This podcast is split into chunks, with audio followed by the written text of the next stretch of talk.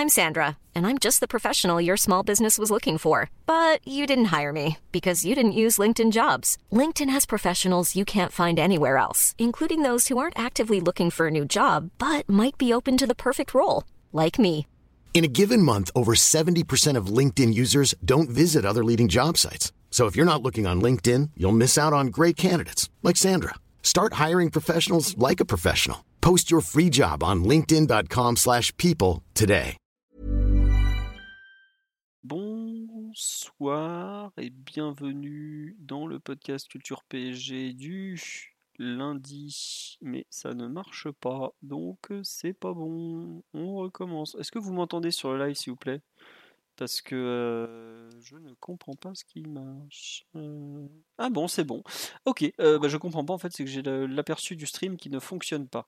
Donc c'est pas très grave. Bonsoir à tous, excusez-nous pour le retard, je tentais de régler quelques soucis techniques pour une fois. Normalement, sur le replay, vous serez intégré euh, avec le live de, de Twitch. Alors ça marche pas très très bien, je m'excuse mille fois pour les problématiques techniques. Je n'ai plus les personnes qui parlent qui s'affichent sur l'image, mais bon, on fera avec aujourd'hui, vous reconnaîtrez les voix, globalement, c'est les mêmes que d'habitude. Donc, normalement, Mathieu est là. Bonsoir Mathieu.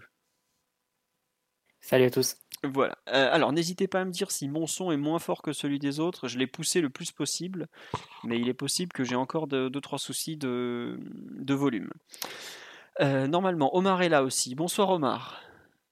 Salut à tous, bonsoir. Voilà. Euh, bon, le son est bon, bah, c'est parfait parce que visiblement il y a pas mal de personnes en replay qui s'en plaignent, mais je suis désolé, je fais que je fais ce que je peux.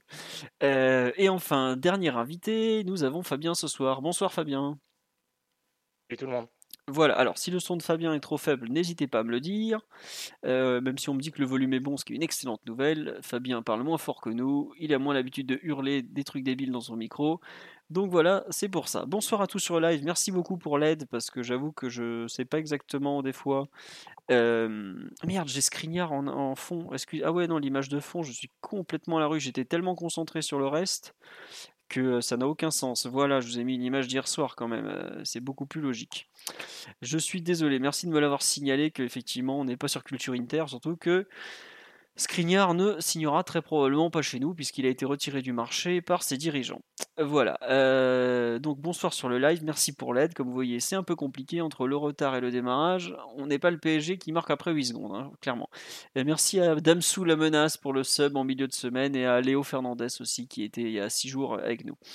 On attaque. On veut la ronde du bonheur. Eh bien, écoutez, on va avoir la, ronde du bonheur. On va revenir sur le Lille PSG d'hier soir, qui était la, la grande affiche de, la troisième journée de Ligue 1. On n'a pas, on n'a pas traîné, comme qui dirait, puisque le premier but a été inscrit au bout de 8 secondes. Alors, Michel Rio est quand même allé réveiller un ami au milieu de la nuit pour lui demander de vérifier s'il avait toujours son record. Michel, rassure-toi, ton record tient toujours. Tu es visiblement à 7 secondes 72. Toujours est-il que le PSG a littéralement étrié le, LOSC, qui avait déjà pris 5-1 sur sa pelouse euh, bah, en janvier dernier, fin janvier. Effectivement, fallait pas être en retard. Oui, je confirme. Euh, donc, but de Mbappé à la première minute, but de Messi à la 28e, le deuxième, Hakimi 39e, le troisième, Neymar 43e euh, à la 43e, le quatrième 43e, c'est ça. Neymar de nouveau 52e. Bamba qui réduit le score à la 54e et enfin Mbappé qui s'offre un triplé avec deux buts en fin de rencontre, à savoir un à la 66e sur une passe de Neymar et un à la 87e de nouveau sur une passe de Neymar. On aurait même pu voir un huitième but si l'arbitre avait laissé le, temps se jouer en entier. Mais bon, ça c'est comme ça. Lionel Messi a été rattrapé au, vol. Euh, le pouls du match, puisque j'imagine qu'il va être pour moi, il est évidemment euh, très très très positif dans l'ensemble. Euh, bon, on avait présenté ce match comme une comme un premier test et je pense que c'en est un parce que Lille est une équipe bien meilleure que ce que le score d'hier soir laisse laisse entendre. Euh, mais le problème c'est que quand on prend un but au bout de 8 secondes déjà le plan de jeu adverse il explose même si le premier quart d'heure finalement est plutôt équilibré après ce but ils arrivent un peu à revenir mais globalement au bout de 15-20 minutes le PSG se met en route et le problème, euh, c'est qu'il y a un écart de talent qui est tel qu'il n'y a pas de match. Quoi, en fait. Quand le PSG joue à ce niveau-là, la première mi-temps, quand les occasions s'enchaînent les unes après les autres, quand le gardien en face est toujours aussi facultatif, puisqu'il a quand même réussi euh, son premier arrêt à la 55e. Pourquoi on voit pas les participants? Je vous ai dit pourquoi. J'ai tenté de faire des, des choses et ça s'est pas très très bien passé, on va dire. Voilà. Euh, d'où le fait qu'on n'a pas aujourd'hui euh, le, son euh, qui s'affiche sur le truc comme d'habitude. Voilà. Là, j'ai tenté de le remettre, mais ça ne marche toujours pas. Voilà. Donc, je vais arrêter les bêtises et vous n'aurez pas le nom des intervenants, mais vous reconnaissez les voix globalement. C'est les mêmes depuis des années. Voilà. Euh, on me dit le paradoxe, c'est que Lille ne fait pas un mauvais match. Oui, ils font pas un mauvais match. Bon, ils font pas un bon match non plus parce qu'ils en prennent quand même 7 et ils auraient pu en prendre pratiquement 10. Mais globalement, il y a une, une puissance offensive parisienne qui est telle que bah, tout simplement il n'y a pas de match en fait. Euh, ce PSG là n'a absolument aucun, euh, aucun concurrent, aucune défense à cet instant de la saison capable de le freiner, encore moins ce, LOSC qui, est, qui vient de changer d'entraîneur, qui est en chantier, qui a eu un plan de jeu très audacieux à vouloir euh, tenter de, de, contrer le PSG dans un 4-2-4, ma foi, pas piqué des hannetons, comme on peut dire, et qui s'est fait déchirer littéralement parce qu'il y a des séquences de passes où, euh, où le PSG déroule. Voilà, on me dit, ouais, ils n'ont pas fait un bon match, ils en prennent 7 à la maison. Oui, ils ont, ils ont, on peut pas dire qu'ils font un, bon match, mais c'est surtout qu'ils sont face à une équipe qui est beaucoup, beaucoup, beaucoup trop forte pour eux. Et c'était la même conclusion après le match à Nantes, contre Clermont, contre Montpellier, c'est qu'aujourd'hui, la puissance offensive du PSG est sans commune mesure euh, avec ce que peut proposer la Ligue 1. Alors, certes, ça peut paraître que la Ligue 1, mais bon, c'est quand même euh, une équipe qui a, eu des bons résultats l'année dernière, enfin en tout cas des résultats assez corrects, qui s'est quand même un peu renforcée cet été, même si euh, sur les postes de latéraux, on voit qu'il y a encore du, du travail. Mais globalement, ce PSG qui attaque à pratiquement 7 joueurs ou 6, franchement, il n'y a, pas, a pas de match en Ligue 1. Quoi. Après, euh, tout n'est pas ultra positif non plus. Je pense que la, façon dont le PSG a défendu en première mi-temps, euh, les, la capacité des Lillois à s'infiltrer vraiment en plein axe, c'est quelque chose dont on va parler. Mais le pouls est forcément très positif parce qu'il y a une équipe qui a explosé l'autre littéralement avec une qualité de jeu qu'on n'avait plus vu à Paris depuis euh, un bon bon moment. Et franchement, même s'il y a eu des ajustements un peu tactiques aussi par rapport au précédent match, notamment en attaque, avec le, la façon dont le, trio Neymar, Mbappé, euh, Messi était positionné. Mais globalement, ça a été un grand moment de football, un grand moment de bonheur pour nous, beaucoup moins pour ceux en face évidemment, mais bon, on s'en fout, on est là pour parler du PSG.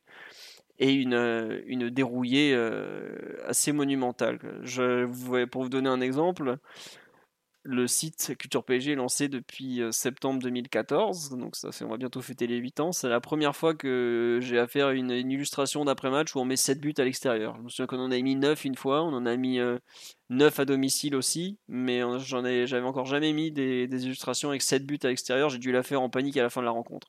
Voilà, ça fait un peu, c'est un peu le résumé du match, de, l'imprévu euh, à un niveau qu'on n'avait même pas imaginé. Mathieu, Omar, Fabien, je vous laisse compléter ce, pouls du match qui est comme d'habitude parti dans tous les sens. Et voilà, oui, on avait marqué 9 buts à 3 en mars 2016, exactement. C'est vrai qu'on dit sur live, on avait oublié ses sensations. Oui, c'est sûr que gagner 7-1 à l'extérieur, bon, on avait quand même gagné 5-1 sur la même pelouse, mais il y a, il y a 8 mois à peine, hein, donc 7 euh, mois à peine, donc c'est pas non plus une. Euh, voilà. Mathieu, tu veux compléter ce, ce pouls du match? Oui, non, bah évidemment très positif plus que ça même, après un tel match. Euh, déjà, insister sur le, sur le premier but qui est, qui est pas banal, marquer aussi vite sur une action préparée, je pense que c'était un très bon moyen de, de, se remettre dans, dans le football et dans le jeu, après les polémiques un peu de la, la semaine dernière, et avoir la réaction de l'équipe et, et, la joie collective d'avoir réussi ce mouvement. Je pensais que c'était bien vu de, de tenter ce, ce genre d'action euh, dès le match d'après, entre guillemets évidemment avec une, qualité technique qui a permis de, le réaliser. Mais paradoxalement, comme tu l'as dit, Philo, on n'a pas trop capitalisé sur ce, sur ce but euh, d'entrée. Euh, le premier quart d'heure est assez équilibré à la fois en termes de possession et même sur le plan technique. Il y a quelques, quelques petits. Euh, un petit peu de déchets à notre part. J'ai en tête une, une passe de, Neymar où il est un peu excentré, il a rejoue vers le centre, ouais. intercepté par Yazici et ça va une situation ensuite à Lille pour, pour s'approcher un peu de la surface. Et je sais pas si vous avez remarqué, excuse-moi, je te coupe Mathieu, il a fait exactement la même boulette à la 50e, pratiquement au début de deuxième mi-temps, pareil. Il fait une passe complètement à contre-temps qui offre une belle possibilité à Lille. Voilà, c'est tout. C'est juste, euh, c'est marrant dans son match ultra boutique, il nous fait deux trucs comme ça qui sortent un peu de nulle part. Mais vas-y, je t'en prie, continue. Non, mais il est pas, il est pas super bien rentré dans le match, par, par exemple. Mais globalement, l'équipe en général. Il y a eu une ou deux phases de relance aussi depuis le gardien où on a rendu le ballon un peu vite, on a dégagé. Et ça, c'était pour le premier quart d'heure, on va dire. Ensuite, euh, il y a eu 20-25 minutes de plénitude presque sur le plan technique. Là, on a envoyé des phases de jeu, pour le coup, depuis le gardien parfois. et avec une variété, une qualité qui sont très très peu communes, évidemment intouchables pour n'importe quelle autre équipe en France, mais je pense aussi pour beaucoup beaucoup d'équipes en, Europe. Euh, bah, tout y est passé en réalité. Hein, les, passes en profondeur de, de, Messi pour Neymar, de Neymar pour Mbappé. Mbappé très juste en appui sur, des phases un peu de haut jeu. Nuno Mendes qui, euh, déposait ses, adversaires complètement arrêtés. Euh, un sombrero de Vitinha au milieu du terrain et Hakimi qui déboulait sur le côté droit. Enfin, on a, vu beaucoup, de, très très bonnes choses sur le plan technique durant ces, ces 20 minutes où les, occasions ont un peu défilé. Et euh, autant la possession était un peu équilibrée sur le, premier quart d'heure et sur les 10 dernières minutes de la première mi-temps, même sur la deuxième aussi. Autant sur ces 20 minutes, il n'y a vraiment pas eu photo. Et je pense l'impression de démonstration de force, elle vient un peu de là. C'était quasiment tout réussi durant ces, ces 20 minutes-là. Il ne fait pas un tir. Euh, c'est euh, ça a été vraiment du très très bon football. Euh, paradoxalement, tu creuses encore l'écart, les, les troisième et quatrième buts, dans une phase où, où Lille reprend un peu le, dessus. Ils ont une occasion avec euh, David pour la première, pour la première fois à, la 36e. Et Lille semble revenir un peu dans, dans le match à, 2-0 comme ça, mais on arrive à, à, les tuer ensuite sur deux actions un peu isolées comme ça. Ça fait 3 et 4-0 avant la, avant la pause. Puis à partir de là, le match est évidemment fait pour une, pour le quatrième match de suite, Galtier peut faire des changements de, gestion euh, dès lors de jeu. Oui. C'est quand, même très, c'est quand même très pratique. Hein. Tu gères les temps de jeu, tu, tu te permets de, de, sortir tes milieux de terrain, tes pistons qui ont, qui ont beaucoup couru, parce que voilà, ça te permet aussi d'intégrer euh, progressivement les nouveaux. Euh, c'est, c'est vraiment un luxe quand tu es, quand es entraîneur à ce niveau-là. Mais globalement, le match a été très très réussi. Même sur le plan défensif, je n'ai pas trouvé que les, les situations lilloises étaient vraiment très franches si tu prends les expected goals, alors certes c'est 1,5 côté Lillois, donc ça peut paraître un peu, un peu beaucoup, mais de but en lui-même, il compte pour 1. 0,3 de... j'avais vu. Mais ouais, je suis d'accord, euh, ils ont beaucoup de frappes. 0,3 hein. de la première frappe et tu à 0,7 évidemment le, le, ballon à bout portant euh, à 1 mètre du, du, but de Bamba. Donc, euh, pour le reste, tu as 14 frappes pour, qui doivent représenter 0,5 expected goals pour Lille. Donc, ça traduit des, des situations qui sont demi-situation en réalité, des frappes à l'extérieur de la surface, excentrées, ce genre de choses. Bah sans trop de conviction, avec encore des. La différence n'était pas faite, les, les, défenseurs parisiens n'étaient pas totalement éliminés encore. C'est ça en fait. Je suis allé chercher les 16 frappes euh, lilloises. Il y en a 5 hors dehors de la surface. Il y en a euh, 3 ou 4 qui sont exactement du même endroit par euh, Bamba et Ismaili, donc légèrement décollés euh, côté gauche. Et sinon, c'est très axial en fait les frappes. Mais c'est vrai qu'elles sont pas forcément je trouve que c'est des frappes qui représentent bien le fait que Lille a pu s'approcher, mais pas vraiment se mettre en position de tir. C'est-à-dire que as, en gros, ils ont passé le premier rideau, mais le deuxième a su à peu près revenir pour gêner. Quoi. ils n'ont pas, pas, fait, pas fait le dernier déséquilibre, ils n'ont pas créé ce, dernier déséquilibre pour mettre hors de position la, défense du PSG. Ils ont pu s'approcher. Après, c'est le jeu aussi côté parisien d'avoir une équipe aussi offensive. Mais bon, c'est le, le, revers de la médaille qu'on accepte, je pense, après un match comme celui-là où pour le coup, on a vu sur le plan technique de, sacrés enchaînements, une vraie propreté, quasiment sur les 90 minutes, et des offensives qui retrouvent le, sourire et qui, rejouent ensemble. Euh, aussi dans une répartition des, espaces qui a été bien mieux ordonnée que, que face à Montpellier, j'ai trouvé.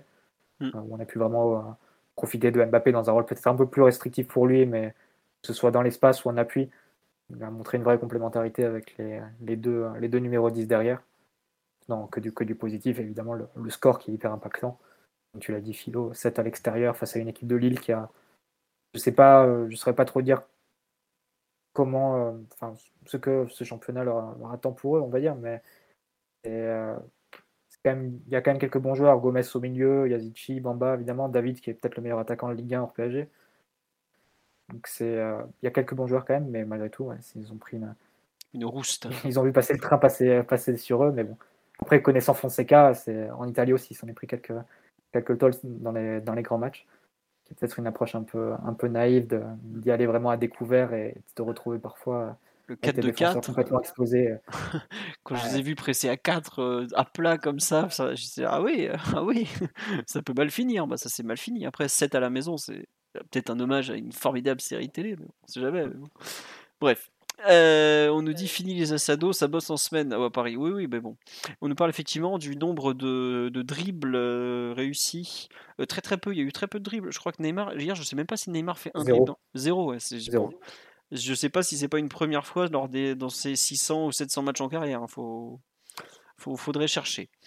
Euh, petit, oui, 0 Neymar, et on nous dit 6 des 7 buts qu'on marque sont à peine supérieurs à 0,25 x goal. On a surperformé. Oui, c'est sûr, bah, c'était pardon, un des thèmes récurrents du podcast de l'an dernier, à savoir comme quoi on, sous-performait face au but. Euh, mais cette année, pour le coup, jusqu'à maintenant, on surperforme. Après, euh, en général, quand on met des 7 buts, 5 buts, 6 buts, il y a forcément surperformance parce que c'est pas des. C'est pas des. C'est très rare de créer pour euh, plus de 4 expected goals déjà. C'est vraiment beaucoup, bah, Là, pour le coup, on a été au-dessus. On a été au-dessus des, des 4 expected oui, mais je dis en général. Quoi. Bah, hier, oui, on en met 7, mais on, aurait pu en mettre je ne sais combien. Quoi. Bref. Beaucoup d'occasions. Tu as deux de Marquinhos, tu as Neymar qui, qui croise une frappe quasiment à bout portant du gauche en, début de match. Mm. Euh, sur une action euh, collective magnifique aussi. Enfin, tu as beaucoup, beaucoup de situations. Et encore d'autres situations qui ne terminent pas par des frappes en plus. Mm. Mais un truc tout bête. Mais... Hakimi trouve le trou hein, et touché dans la surface, euh, un peu excentré, qui rate ensuite son centre, ce genre de choses.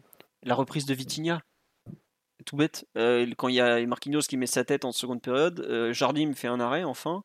Ça retombe sur Vitinha. Je pense qu'en termes d'expected goals, elle compte vachement alors que Bon, euh, en fait, c'est pas une si grosse action. Voilà, on nous dit notre action la plus grosse XG, c'est Vitinha. Bah oui, c'est pas surprenant. Il a, il a 2 mètres du but et bon, ça lui retombe mal dessus, mais c'est comme ça. L'équipe nous donne 3,7 en expected goals. Alors après, ça, faut savoir que chacun, enfin, c'est pas eux qui les font, ils les achètent à, normal, à un institut de, de, stade de foot. Chaque institut vous donnera un chiffre différent. Moi, hier, je, vais voir par, par habitude pardon, sur Infogol. Je sais plus, je crois qu'on était à plus que ça encore, 3,8 euh, ou 3,9 et Lille était à 1,60. Donc euh, bon, voilà. C'est comme ça. Omar, sur le, match en général, grand plaisir, grand bonheur, euh, petite réserve. Euh, quel est ton, sentiment? Après, on passera à l'analyse vraiment collective. Oh, le sentiment, il est, ultra positif. Il est, il est celui d'une attente qui semble enfin se, se résoudre parce que à aucun moment j'ai douté que cette équipe était capable de produire au moins offensivement ce qui a été fait hier. Hum, peut-être avec le, bémol que je pense qu'il y a encore il y en a encore sous la pédale au niveau créativité à aller, à aller chercher. Mais hum, c'est vrai que l'ultra réalisme de la rencontre d'hier, euh, l'approche zonale des offensifs et, hum, et en réalité un, système qui ressemble plutôt à un 3-3-4, euh, moi, est vraiment quelque chose ben, qui, me, qui me parle, qui est hyper, euh, hyper euh, intéressant en termes de, de parti pris. Et, bien sûr, ça a donné des séquences d'une grande maestria technique pour reprendre l'angle qu'avait pris tout à l'heure Mathieu. et c'est une équipe voilà, qui, commence à dégager quelque chose qui stylistiquement est vraiment hyper, hyper agréable, euh, qui parle forcément à ses, à ses supporters et à, à tous les amateurs de foot au, global. Euh, on sait qu'au mois d'août, il n'y a pas de, de, grande vérité, mais effectivement, si, si l'équipe met en place les, les, idées qui semblent être celles que Galtier veut mettre, euh, veut voir à l'œuvre que tout le monde se met au, diapason, qui a ce, volume-là, euh, aussi bien technique, physique et même cette connexion mentale, ça promet euh, plusieurs très grands soirs au, Parc des Princes et ailleurs euh, avec, cette équipe. Je ne sais pas si elle gagnera tout à la, fin. En tout cas, c'est la meilleure méthode pour pas avoir aucun regret. C'est bien dit. non, mais c'est vrai que tu, tu as raison. C'est les vérités du mois d'août sont pas toujours les bonnes. Je vous rappelle qu'il y a un an, pile, on faisait des podcasts où on était en train d'expliquer qu'on était l'équipe d'Ander Herrera. Bon, peut-être pour ça qu'on était une équipe de merde, mais ça c'est autre chose. Mais en tout cas, euh, c'est. Ouais, ce que, ce que, ce que tu ajoutes après était dans le sous-texte. Hein. voilà. N'ayons pas peur de le dire. Mais bref, euh, pour le coup, euh, le PSG est plutôt en avance par rapport à tous ces temps de passage des dernières années. Et ça, c'est vraiment très encourageant parce que, comme tu le dis, il y a, y a de quoi faire, il y a de quoi changer, il y, a toujours de quoi améliorer. En foot, t'es jamais parfait. Même la meilleure des équipes peut toujours s'améliorer. Mais tu as déjà une base de travail qui est quand même assez monstrueuse. Surtout, tu, chaque adversaire que tu rencontres, tu lui mets 4, 5, 6 buts. Euh, c'est vrai qu'on dit sur la live, le plus mauvais match du début de saison, c'est celui au parc. Mais euh, même au parc, avais créé 5, tu marques 5 buts et t'as Homelin qui fait le match de sa vie pratiquement. Ce qu'on dit sur le live, il n'y a aucune vérité en doute, mais tu crées un élan et un engouement aussi bien effectif qu'à l'extérieur les supporters. Moi, je ne vais pas vous mentir, je le vois au, stade de fréquentation du site. On est revenu à, un niveau qui montre que les supporters aiment leur équipe globalement, alors qu'il y avait un désintérêt général, pas de ceux qui suivent comme nous au jour le jour en permanence, mais les supporters euh, moins passionnés, chacun suit ça comme il peut, hein, montre qu'aujourd'hui il y a un vrai engouement pour cette équipe, cette façon de jouer, ce début de saison. Et ça, c'est vraiment cool, on espère que ça va durer. quoi. Non, mais c'est clair et net, et tu vois bien que à Paris, et plus particulièrement à Paris qu'ailleurs, un gagner suffira jamais, quoi je ne vais pas paraphraser l'ami, Pochettino, mais l'idée du style, la clarté de l'identité, euh, les partis pris, bah, c'est des choses en, fait, en réalité auxquelles tous les supporters et les, support et les, et les suiveurs attachent beaucoup plus d'importance que ce qu'ils pensent. Et là, euh, peut-être qu'on va perdre la semaine prochaine contre Monaco, tu vois. Je ne pense pas une seconde. Mais en réalité, ça touchera pas ou peu, parce que ben, ce qu'on voit là, en fait, ça donne l'envie d'y croire. Et c'est à ça en réalité qu'on veut s'accrocher. Et, honnêtement, euh, pour le remettre toujours en perspective avec euh, ce qui se passe sur d'autres terrains, terrains européens, même si euh, je dois admettre que la plupart des, des top équipes sont dans un état de forme rarement vu pour un début de saison. Et, je pense que c'est en fait ben, comment cette saison est construite qui fait que ben, il y a eu des préparations athlétiques, je pense, d'un niveau qui n'a peut-être jamais été atteint et une activation mentale des joueurs qui fait que la très grosse échéance est à très court terme. Mais ce que propose Paris offensivement, moi, j'ai pas peur de dire que c'est quasiment unique en réalité. Et ça, c'est aussi très lié à la, rareté des profils qui, qui composent l'attaque du PSG. Non, mais c'est sûr que tu, enfin, tu, tu, as raison de parler de la qualité intrinsèque des joueurs, mais de l'état de forme général. Euh, Galtier euh, a cette chance, et tant mieux, tant mieux, tant mieux qu'il en profite d'avoir une préparation euh, comme, comme jamais. Après, on me dit en Angleterre, les gros sont en retard. Ouais, enfin, je vois City, ça tourne, ça, ça, tourne quand même déjà pas mal. Après, les autres. Ah, ouais, puis ils sont en retard dans un niveau de compétitivité aussi, et qui est faut être honnête, qui n'est pas tout à fait le même. Il y a, il n'y a aucune densité qui ressemble à celle de la, de la première ligue. Mais voilà, pour reprendre ton exemple, excuse-moi de t'avoir coupé.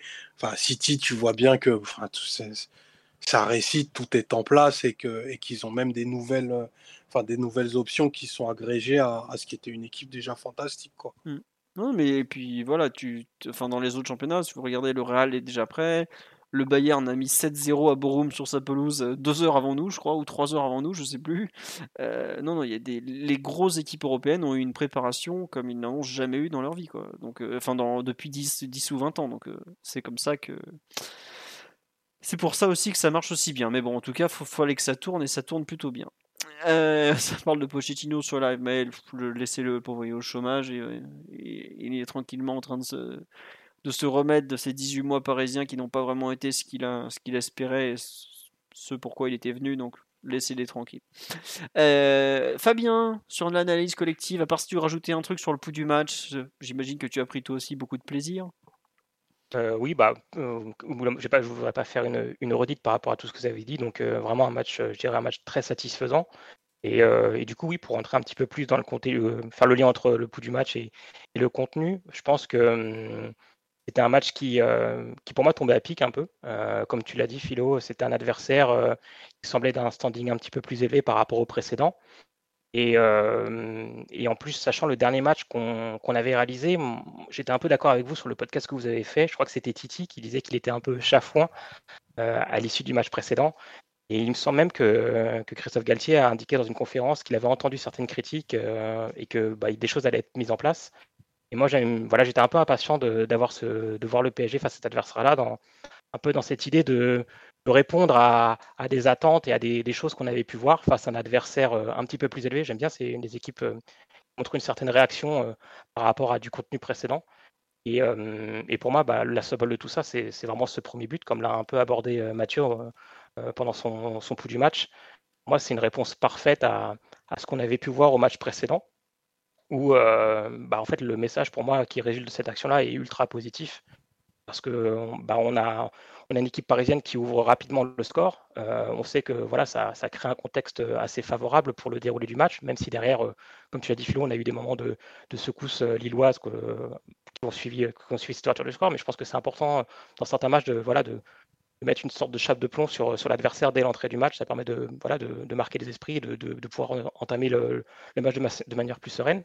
Je trouve qu'aussi la, la, joie collective qui, a, qui, est, qui est ressortie de, de, cette action-là, c'était une bonne réponse à, au, climat un peu ambiant qu'on avait autour de, voilà, de certains égaux, certaines, certaines rumeurs autour de, de volonté de s'affirmer de manière individuelle par rapport au collectif. Et je trouve que voilà, le message qu'ont voulu envoyer les, joueurs face caméra, c'était ultra positif puis pour finir, ouais, le, message qu'a envoyé Galtier en, après-match, où il aborde le travail de son staff. Donc déjà, il y a encore une nouvelle fois un, élan collectif positif. Il parle de matchs analysés, et moi j'ai bien aimé aussi la, mention qu'il a fait sur les U19. Je trouve que c'est bien pour les jeunes de montrer que voilà, le staff tient compte de ces résultats, il les analyse, il, en tient, il les observe. Je pense que c'est quelque chose qui est, à valoriser auprès, de, auprès des, bah, des, éducateurs des U19 et même des, des, jeunes, euh, dans équipes de, enfin, des joueurs dans les équipes de jeunes. Et, euh, et le fait voilà, d'avoir une séquence qui a été analysée, qui a été mise en place à l'entraînement et qui se, qui se traduit en match et qui en plus se valorise par un but, c'est vraiment le, combo parfait. Et euh, c'est vraiment quelque chose qui m'a marqué dans ce match-là. Et ensuite, par rapport à l'adversaire, oui, euh, je pense que dans les forces qui étaient détaillées, euh, qui étaient annoncées sur, sur l'équipe lilloise, on a pu en voir par parcimonie. Et ça a pu mettre en, je dirais, il y a quelques mois, ça a créé des difficultés au niveau parisien niveau du PSG. Et euh, je trouve que, hum, en fait, match après match, euh, j'ai le sentiment d'avoir en fait des, progrès dans l'équipe. C'est-à-dire qu'il y a des défauts qu'on voyait dans les premiers matchs. Pardon. Les défauts qu'on voyait dans les premiers matchs, ils se corrigent euh, de plus en plus ou de mieux en mieux au fil des matchs. Et il y a même des corrections à l'intérieur des matchs. Lorsque voilà, il y a des, des pressings qui sont déjoués, on voit que Derrière, il y a une sorte de reconcentration, une, mise à niveau des joueurs, il y a des marquages préventifs qui sont un petit peu mieux réalisés. Alors forcément, il y a des, il y a des, petits, il y a des petites sautes de concentration comme, euh, ou des baisses de niveau comme entre la, entre la 70e et la 80 ou 85e, où là, globalement, l'équipe chute un peu. Entre, les le entre le 6e et 7e but, tu as une déconnexion d'un quart Et puis en fait, tu as tous les changements qui s'enchaînent en plus, donc le match n'a pas de rythme et tout. Euh. Donc là encore, je, peux l'expliquer parce que voilà, il y a une baisse de baisse physique, il y a aussi les changements, il y a le score qui, là, le scénario du match qui amène certaines peut-être euh, attitudes qui, peuvent, je pense, s'entendre. Mais sinon, pareil, je trouve qu'il y a hum, au début de match, il y avait quelques actions où je, trouvais qu'il y avait des manques hum, de fluidité dans les, dans les relances par là, les sorties de balles. Et j'ai trouvé qu'il y a eu des corrections qui ont été faites, notamment euh, Kim Pembe, qui moi je trouve ma, ma bluff, enfin je trouve qu'il a fait un match quasi parfait.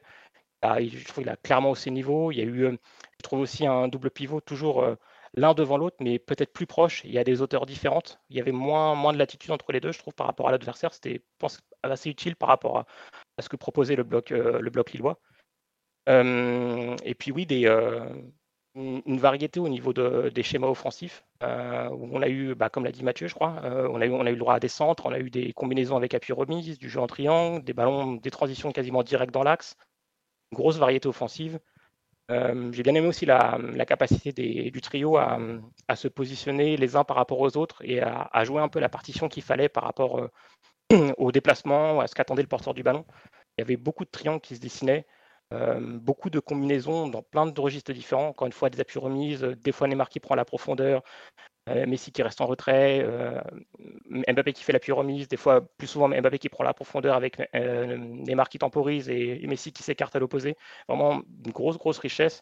Et ouais, beaucoup de progrès. C'est vraiment. Peut-être que c'est un peu. Je, suis un peu emballé par l'élan collectif, mais j'ai l'impression de voir du progrès dans le match et au fil des matchs.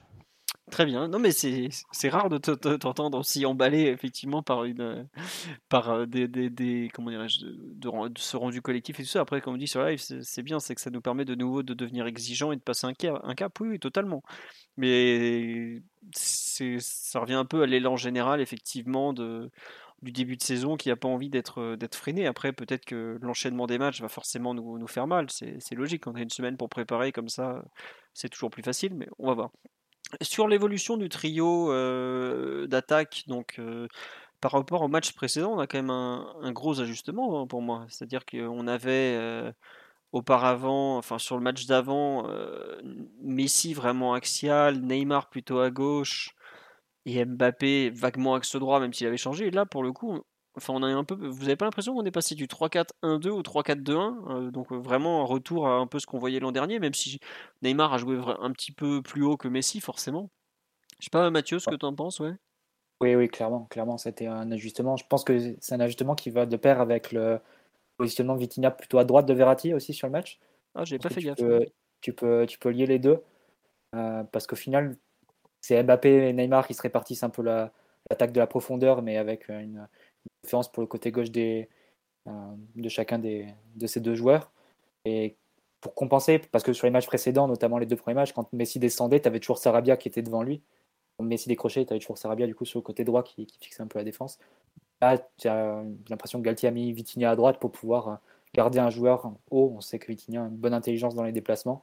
Quand Messi décrochait, c'est Vitinha qui prenait un peu la place euh, devant pour maintenir une présence sur la, soit entre les lignes, soit sur la, ligne défensive lilloise. Donc non, il y a eu quelques, ajustements comme ça de, Galtier qui ont été très bien vus, mais globalement l'animation offensive, je pense qu'il faut le souligner parce que ça n'a pas été toujours le cas, spécialement sur, les deux dernières années.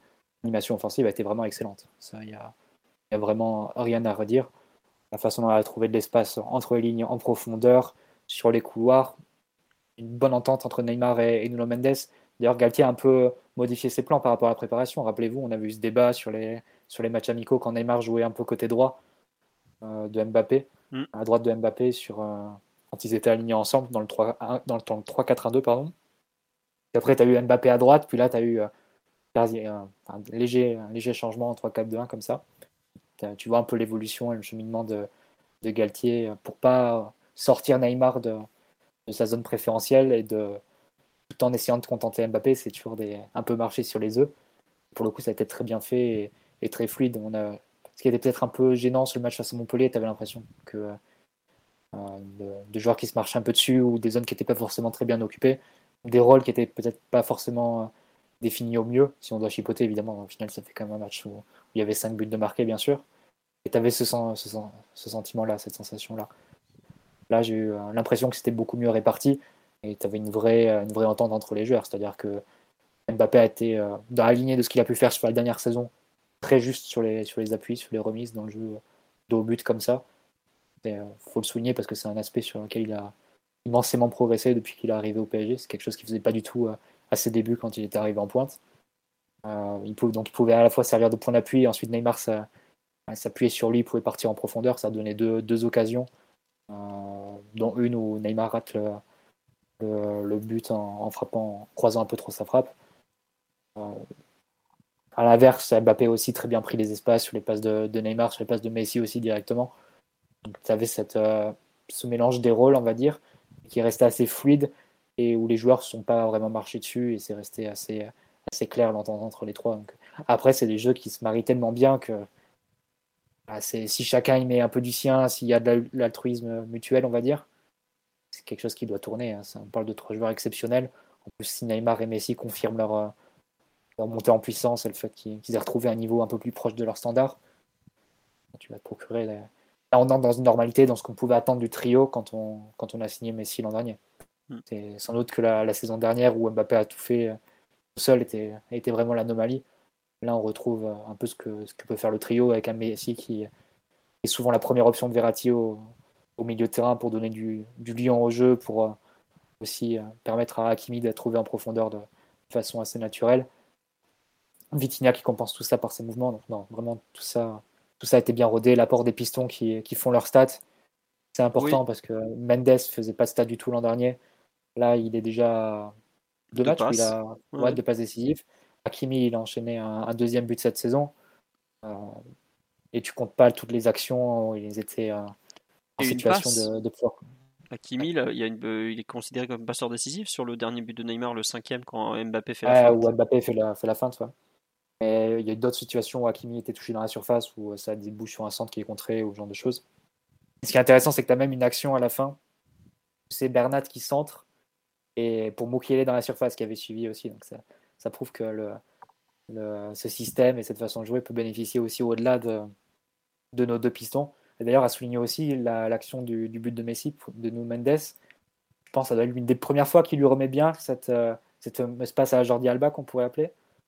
euh, c'est pas arrivé souvent comme. Euh, comme euh, je pense que c'est l'un des rares domaines où, Bernat était un peu mieux et, sentait un peu mieux le jeu que, Mendes sur les, sur les matchs où ils, ont pu jouer avec Messi. Vraiment, Bernat la remettait mieux à, Messi, ces situations-là. Je pense que ça doit être la première passe décisive de Mendes pour, pour Messi. Il arrive vraiment à lui remettre cette action ce 1-2 à la, à la barcelonaise, la Jordi Alba, si on peut, si la caractériser. Donc que des satisfactions hein, sur le plan offensif. Et euh, vraiment une équipe qui est capable de créer beaucoup, beaucoup d'occasions. On peut même citer le coup de pied arrêté, que Marquinhos crée deux, occasions. Et, pour rebondir un peu ce que, tu disais, Fabien, l'élan qui, contamine et qui est contagieux pour les supporters, je pense qu'il est aussi très contagieux pour les joueurs. L'action à l'heure de jeu, tu as une très longue phase de possession qui se termine par Ramos qui dédouble dans le dos de Dakimi qui sentent pour Marquinhos qui avait suivi l'action qui et qui se retrouve au, point de pénalty. C'est euh, que les joueurs sont un peu portés hein, par cet élan et par le fait que techniquement, il n'y a que des joueurs qui sont amis avec le ballon dans l'équipe. Le ballon progresse très bien, progresse très vite. Et euh, tout le monde a un peu envie de, participer à la fête. Donc euh, ça dure et, qu'on puisse travailler sur ces bases positives parce que c'est toujours plus agréable et ça permet aussi de travailler les, les quelques, les quelques points à régler dans une ambiance plus, plus sereine. Oui, non, tu as raison, c'est vrai que de, parler du bonheur qui, semble sortir, rejaillir de cette équipe. Euh, c'est vrai que la joie du premier but est, très très, très spontanée, euh, vraiment très belle à voir. Ça fait vraiment des belles images. On va espérer que ça dure. Sur le, la partie offensive, euh, attendez, j'avais une question sur le live, j'ai pas noté, je suis désolé, je vais vous faire sauter l'image. Euh, on nous parlait de l'intégration des remplaçants. Euh, bon, ça, on verra.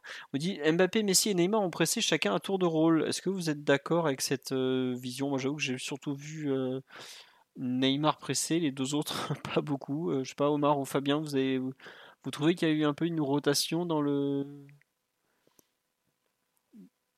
dans le pressing des, trois joueurs offensifs ou pas vraiment Parce que globalement.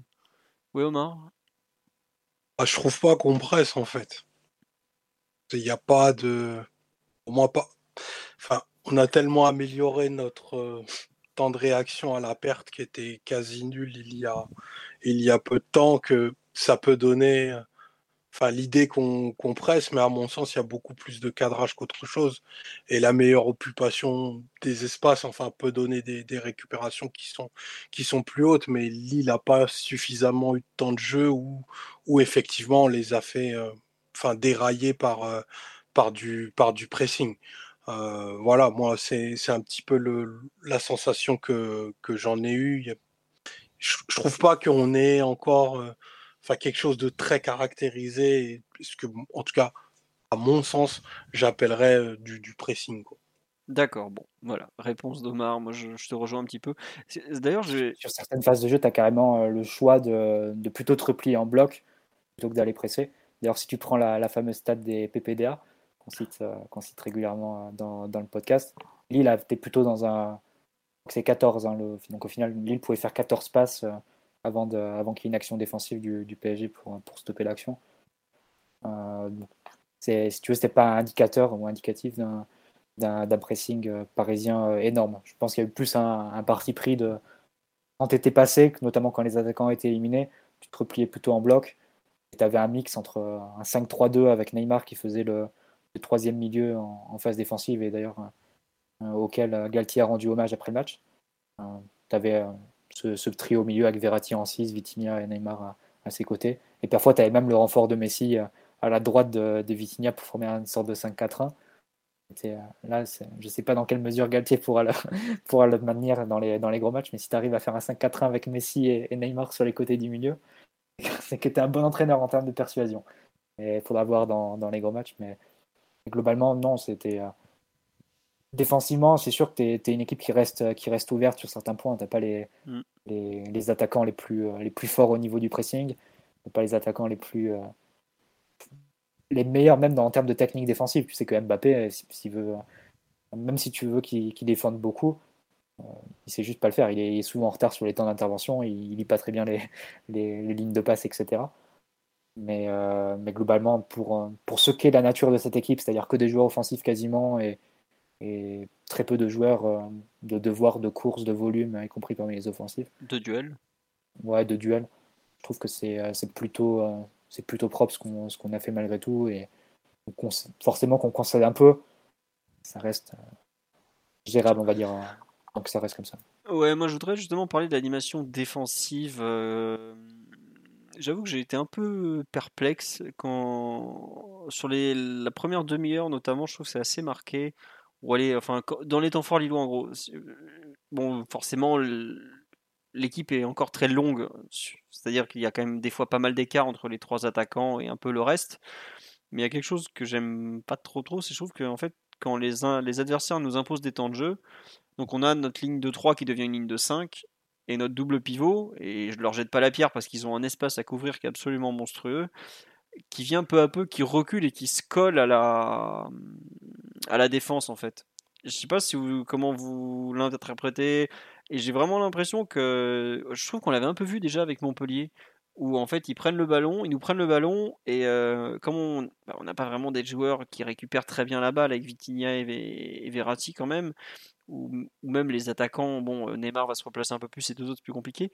Euh, je sais pas comment. J'ai un peu, j'ai un peu l'impression que ce, vraiment l'équilibre défensif est, à ce niveau-là est, un peu fragile. Et je sais que sur certaines séquences, on en avait parlé la semaine dernière de, de Marquinhos, il a, sur les contres par exemple, il joue pratiquement comme un milieu de terrain, mais quand on est sur attaque placée dans notre camp à défendre, bah là on joue vraiment avec une ligne de 5 et il est derrière. Euh, je sais pas, je, suis un peu perplexe sur cette façon de défendre. J'ai un peu l'impression que les deux pauvres milieux vont, vont s'époumoner euh, un peu toute la saison. Je sais pas, Fabien, ce que tu en as pensé justement de cette animation défensive du PSG qui est peut-être un peu, euh, peut-être euh, actuellement le point à revoir, non?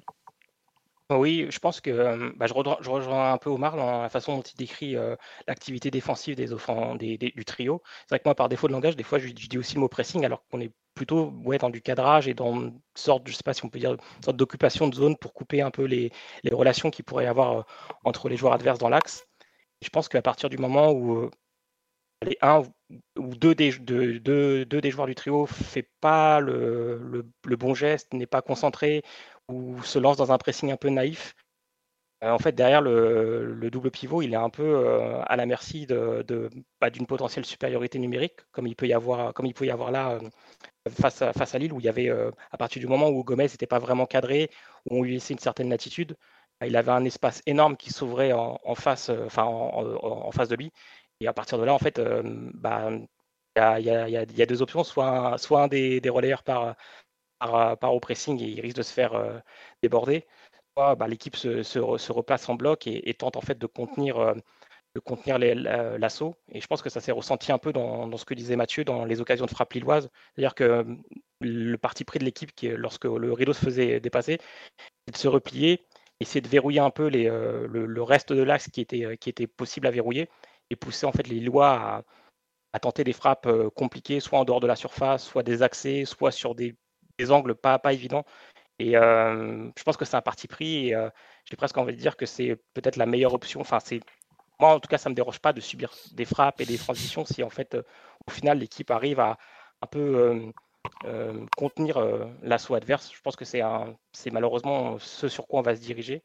Si, dès que le trio ne réalise pas l'effort nécessaire à, couper un peu les, les, relations qui peuvent exister entre les, entre les défenseurs adverses, voire leur milieu, et euh, aussi, si le double pivot n'est pas alerte sur euh, bah, tout ce qui peut être marquage préventif, à partir de là, en fait, l'adversaire va réussir à trouver assez facilement un, joueur dans, le cœur du jeu et dès lors, bah, tout s'enchaîne. Quoi. Et c'est ce que disait aussi, je crois, euh, Ryan dans le podcast précédent, où il disait qu'à partir du moment où on franchit une ligne, c'est en fait ces cinq défenseurs qui, enfin ces cinq joueurs qui courent vers leur but, mais ça en fait c'est presque la, résultante de, ce qui se passe en début de chaîne en fait.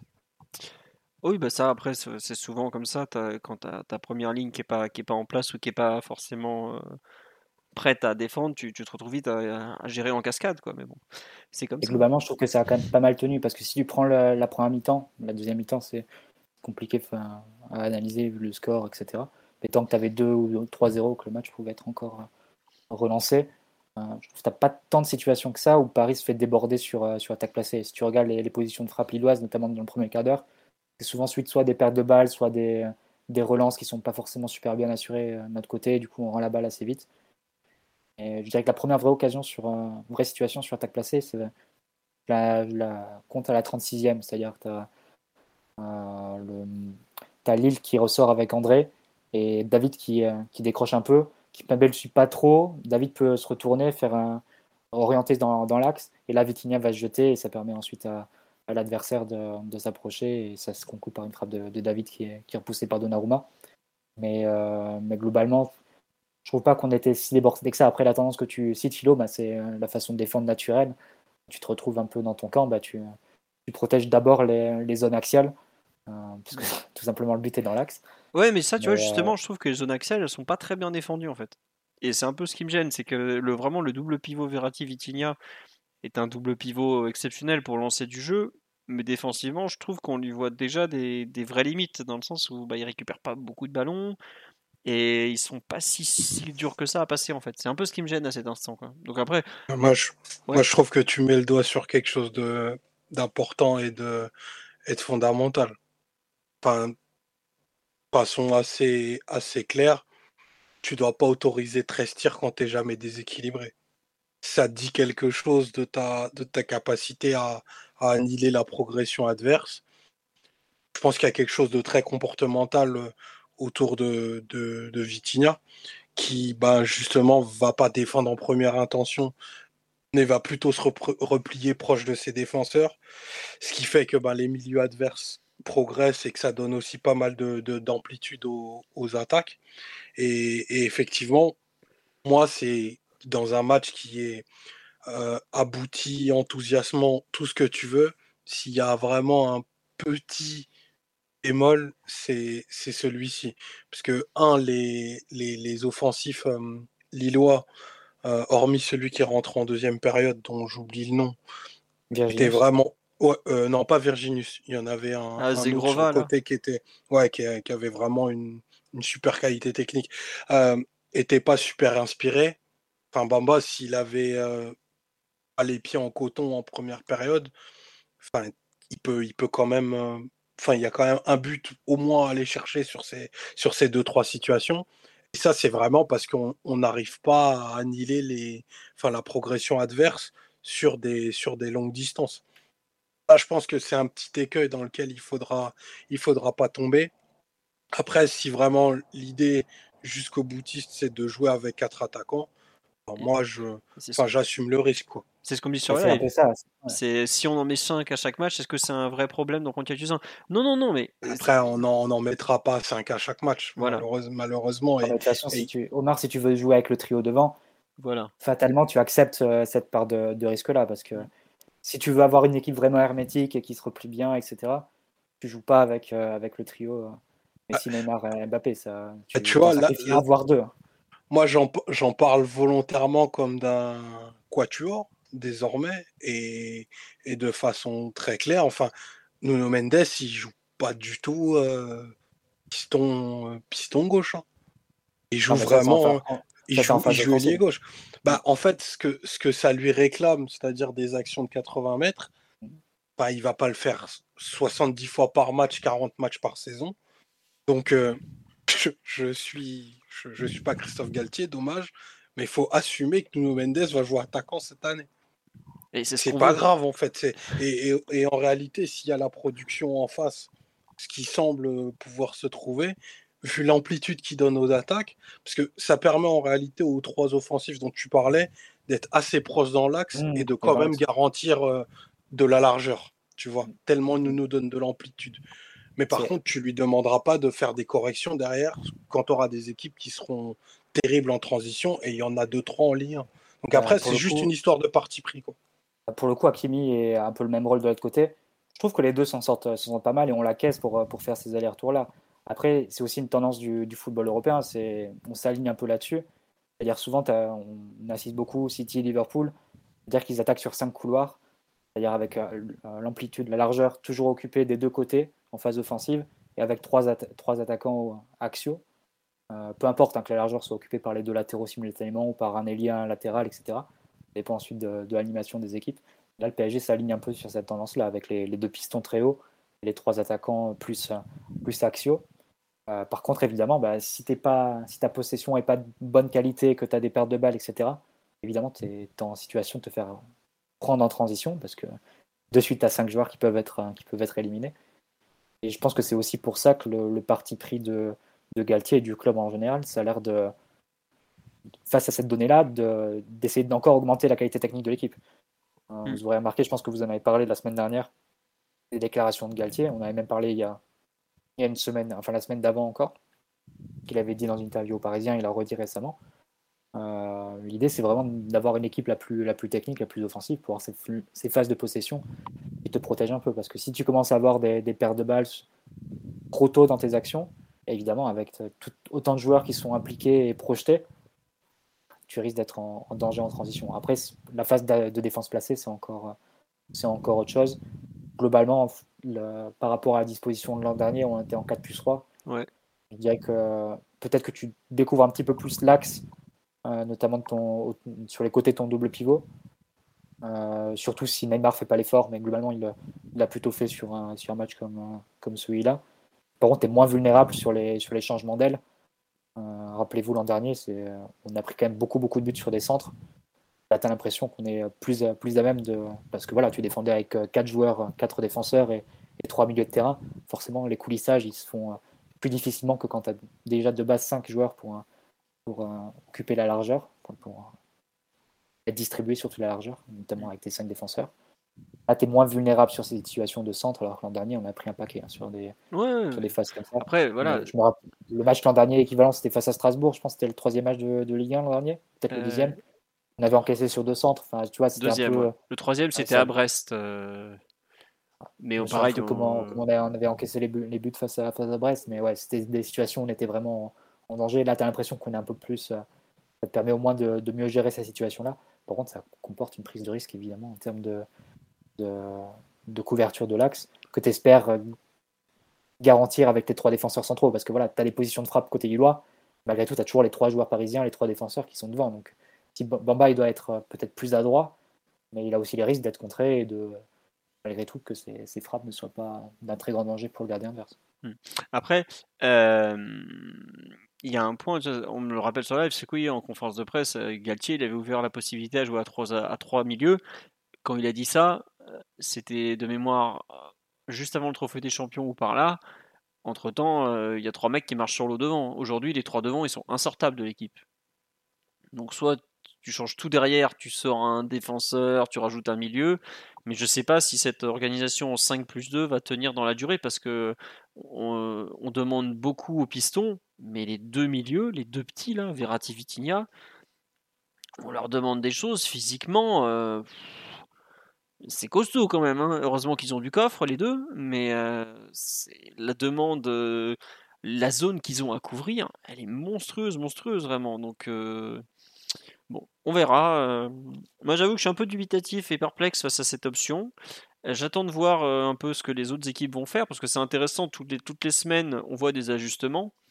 On a. bon, alors j'avoue que Fonseca qui nous a refait le coup de l'arrière gauche qui met ailier droit comme Clermont. Bah, bizarrement, ça n'avait pas marché la première fois, ça n'a pas pu se marcher cette fois-ci. Mais la façon qu'ils ont eu d'attaquer vraiment plein axe avec des combinaisons dans du, aux 30 mètres, vraiment c'est quelque chose qu'on avait un, je trouve un petit peu vu la semaine dernière, qu'on a revu. Je me demande comment euh, Philippe Clément va voir ça, sachant que Monaco en plus aura eu 9 jours pour préparer le match au parc. Bon alors Monaco est pas très en forme en ce moment, on va pas faire semblant. Euh, on verra, mais en tout cas, j'avoue que ça fait partie pour moi des, axes d'amélioration euh, les, plus, bah, les plus faciles à voir. Et puis, je trouve que autant on déroule offensivement, et j'ai l'impression qu'on a beaucoup travaillé les combinaisons offensives à l'entraînement, parce qu'on voit une progression de, de match en match qui est quand même assez, assez folle, et puis on voit le niveau affiché par rapport à ce qu'on voyait avant. Autant défensivement, je suis pas sûr qu'on ait non plus les idées aujourd'hui totalement arrêtées, voire totalement claires. Donc, Je suis moins sévère que toi, Philo, parce que je pense que le, plafond de l'équipe est pas si haut que ça en termes défensifs. À partir du ah moment où tu joues sûr, ça te conditionne énormément. Il faut accepter ça. Tu vas te prendre des situations de frappe que tu joues avec 4 défenseurs et 3 milieux ou 5 défenseurs et 2 milieux c'est un parti pris au final. Euh. Bien sûr, mais si Simon était là, il te dirait Mais Mathieu, faut verrouiller l'axe, voyons, les côtés, on s'en fout. Le chemin le plus court, il est dans l'axe. ouais, mais comme, on l'a dit, euh, les buts qu'on a pris sur Centre l'an dernier, c'était aussi un problème. Donc c'est, oui, bien sûr. Non mais ah, le problème, oui, voilà, c'est que tu acceptes de jouer avec trois, trois immenses talents offensifs, mais ça veut dire que tu défends à 7,5 parce que Neymar, au bout d'un moment, ça reste un attaquant. C'est pas même s'il se, il se replie très bien euh, et qui fait franchement un début de saison euh, exceptionnel. il faut le souligner quand même qu'il est assez irréprochable parce que c'est quand même, je pense, ça lui demande beaucoup, même en termes d'ego et en termes de d'acceptation du collectif, de, de, devoir se replier à hauteur de Verratti ou Vitinha. Mm. Et le fait de façon très acceptable hein, Non, non, non, non, faut le dire. Non, mais honnêtement, il moi je le dis honnêtement, il y a eu des fois où il se branlait sur le terrain, faut le dire clairement, parce que c'était le cas. Là, il est vraiment impliqué, il est, bien, il travaille pour l'équipe. Quand il va tacler à la 85e, je regrette euh, combien de fois on a vu Neymar tacler depuis qu'il est au PSG quand même. Ah, ça, a toujours été celui qui a la meilleure intensité défensive des, trois. Mais effectivement, bah, c'est sûr que c'est sans commune mesure avec Messi et Mbappé qui en ont. Enfin, Messi n'en a pas.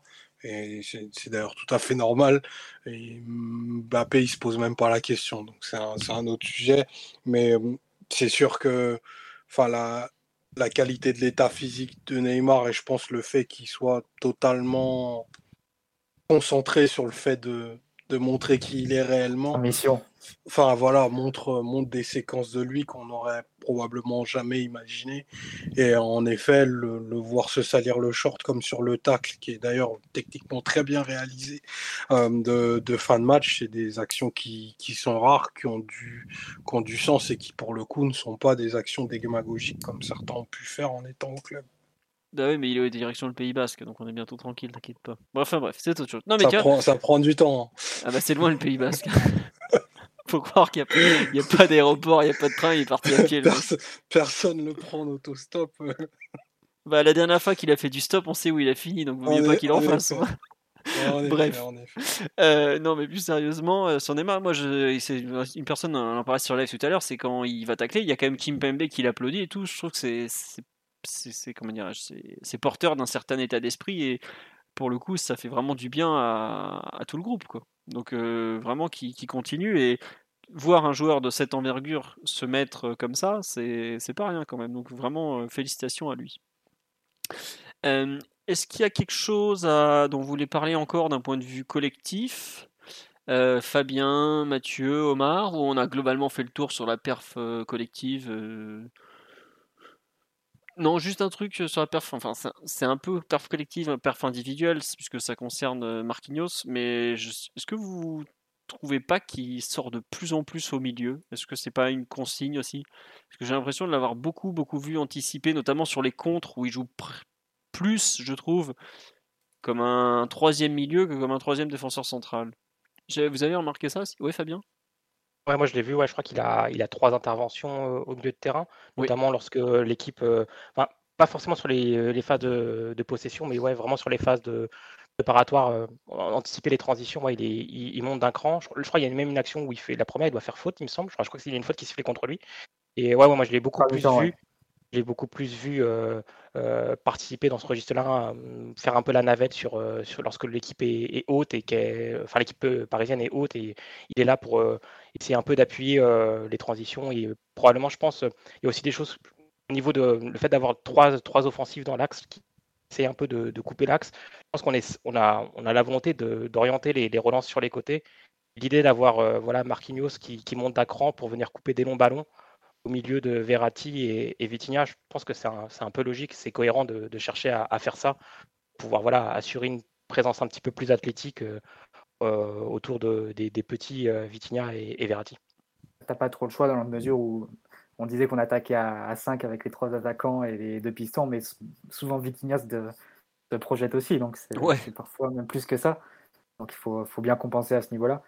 Oui, ce serait cohérent de, aussi d'insister dans cette direction parce que c'est aussi comme ça que Tourelle voulait l'utiliser. C'était euh, l'idée de l'avoir en 6, c'était aussi sur la défense positionnelle, mais c'était aussi dans le contre-pressing. Il y a beaucoup de phrases de Tourelle à ce niveau-là en disant que il aimait Marquinhos dans la capacité à récupérer le ballon quand, on venait de le perdre, parce que par sa capacité à défendre en avançant depuis le milieu. Donc ce serait pas étonnant de le voir utiliser comme ça.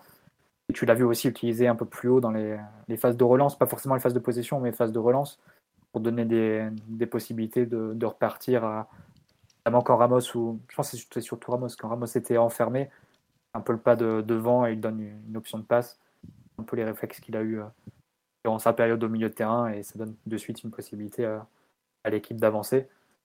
Euh, et après, bon, il y a quelques actions, il s'est permis d'aller dans la surface. Euh, bah, sur le centre de Ramos, il y a une autre, il y a une autre situation, il décale Hakimi aussi euh, dans, dans, la surface adverse. Ouais, c'est un joueur qui est naturellement attiré par ce qui se passe devant lui. Et qui est doué aussi avec le ballon, faut le dire. Pour un défenseur, il est doué, Marquinhos, avec le ballon. Il a... Le ballon, Philo, l'équipe qu'on a hier, faut aussi en prendre conscience. pas un joueur qui est en difficulté avec le ballon. Ça, c'est aussi un peu reposant après les nombreuses années qu'on vient de passer, pas seulement l'année dernière. Et on revient à des standards où, globalement, je pense que ça faisait depuis l'équipe de Laurent Blanc, euh, où on alignait vraiment des, une équipe très sûre techniquement, où tu voyais pas des, des passes en touche.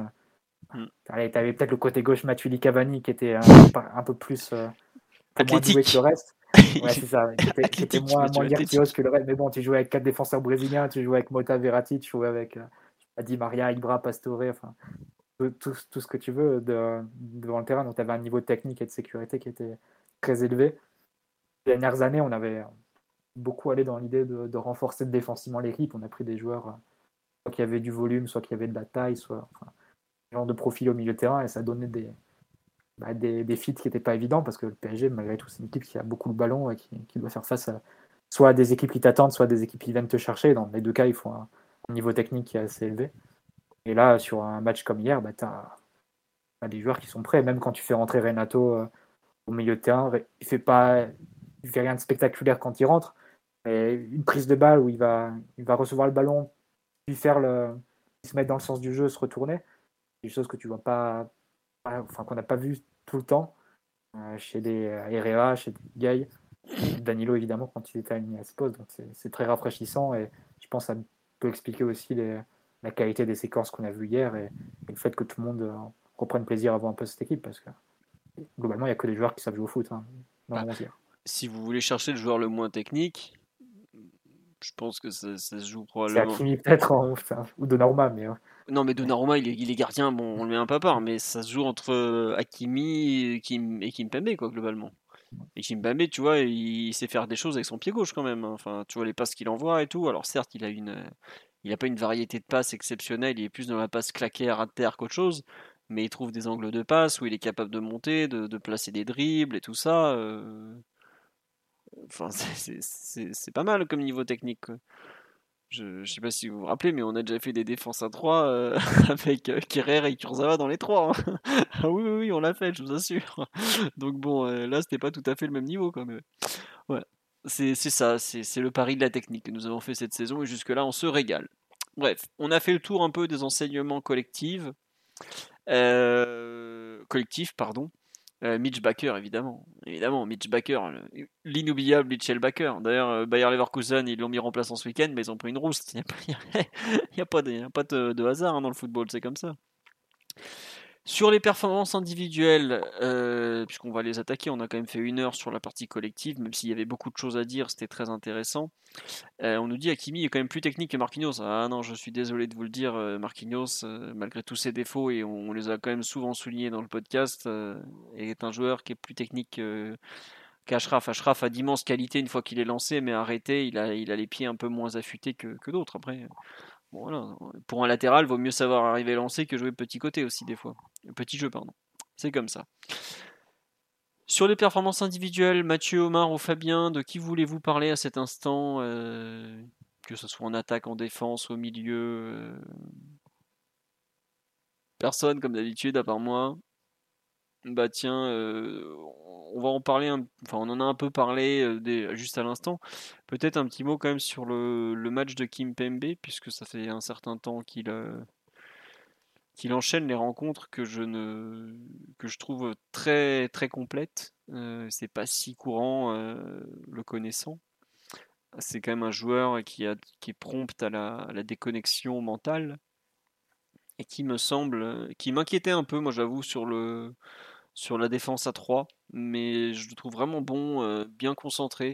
Alors je dis ça la semaine dernière, il y a un but ennemi qui sont pour lui avec euh, un manque d'attention sur, euh, sur une balle en profondeur. Mais là, ce qu'il fait sur Jonathan David, notamment en début de seconde mi-temps, le retour comme ça face à un attaquant très rapide, je, je, trouve ça bien. Et autant je suis toujours très dubitatif sur l'ami Ramos côté droit et ce que ça engendre pour Marquinhos aussi qui doit, qui doit compenser. Autant euh, je trouve que côté la partie gauche de l'équipe actuellement avec euh, Kimpembe, Mendes, Neymar, euh, même on peut rajouter limite Verratti, voire Messi qui est jamais très loin, enfin Messi quand même un peu plus loin, mais Verratti ou Vitinha, ce côté gauche est aujourd'hui je pense le, point fort de l'équipe. vraiment c'est propre. Hein le, Mathieu, t'en as parlé tout à l'heure, mais enfin, j'élargis un peu côté gauche en général, mais que les, sorties de balles à 3, Kimpembe, Mendes, Neymar, bah dis donc, c'est pas encore euh, Kroos, Marcelo, euh, Cristiano Ronaldo de la grande époque, euh, Ligue des Champions 2016, ce genre de choses, mais ça envoie du petit bois quand même, et c'est vrai que ça fait plaisir parce que il y a de vraies connivences entre les trois, même en général, ce qui n'était pas évident. Hein c'est pas les meilleurs amis du monde en dehors du terrain forcément, hein, on va pas le faire semblant. Mais euh, défensivement, euh, la compréhension du rôle de, de Kim Pembe. Euh... Many of us have those stubborn pounds that seem impossible to lose, no matter how good we eat or how hard we work out. My solution is PlushCare. PlushCare is a leading telehealth provider with doctors who are there for you day and night to partner with you in your weight loss journey. They can prescribe FDA-approved weight loss medications like Wagovi and Zepbound for those who qualify. Plus, they accept most insurance plans. To get started, visit plushcare.com slash weight loss. That's plushcare.com slash weight loss. Hiring for your small business? If you're not looking for professionals on LinkedIn, you're looking in the wrong place. That's like looking for your car keys in a fish tank. LinkedIn helps you hire professionals you can't find anywhere else, even those who aren't actively searching for a new job but might be open to the perfect role. In a given month, over 70% of LinkedIn users don't even visit other leading job sites. So start looking in the right place. With LinkedIn, you can hire professionals like a professional. Post your free job on linkedin.com slash people today. Est vraiment bonne en tout cas. Je sais pas ce que vous en avez pensé, mais pour moi, ça fait partie des, bonnes surprises de cette défense à 3 qui est pourtant pas encore totalement, totalement euh, en place. Mathieu, Omar ou Fab... Oui, Omar, vas-y, je t'en prie. Viens m'aider. Oui, oui, non, j'ai trouvé, euh, j'ai trouvé Kipembe aussi assez, assez impeccable, très proactif, euh, très bon dans ses distances d'intervention, dans ses zones de marquage.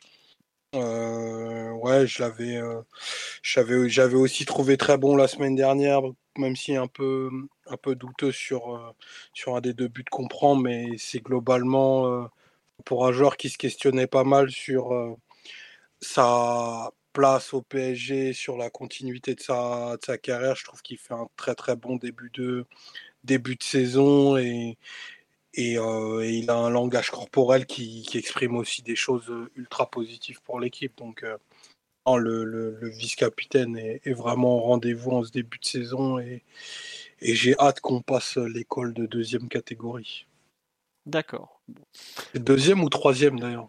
J'ai voulu me lancer dans une image bah, hors catégorie. hors catégorie. Alors, non mais le Tourmalet c'est pas tout de suite. Tu vois, d'abord, d'abord il y a Monaco, après il y a City, quoi. si, on devait faire des allusions, euh, bon, Nantes, trophée des champions par Comboiré, ça va pas trop. Troisième catégorie. Clermont, quatrième catégorie. Clairement, on leur roule dessus à chaque fois, ils sont pas bons. Montpellier, on est entre la deuxième et la troisième, mais avec Dalloglio, ça a tendance à affaisser le col parce qu'il fait quand même un travail dégueulasse. Là, ce week-end, on est entre la troisième et la seconde catégorie. Paulo Fonseca, euh, il, fait, il travaille plutôt pas trop mal.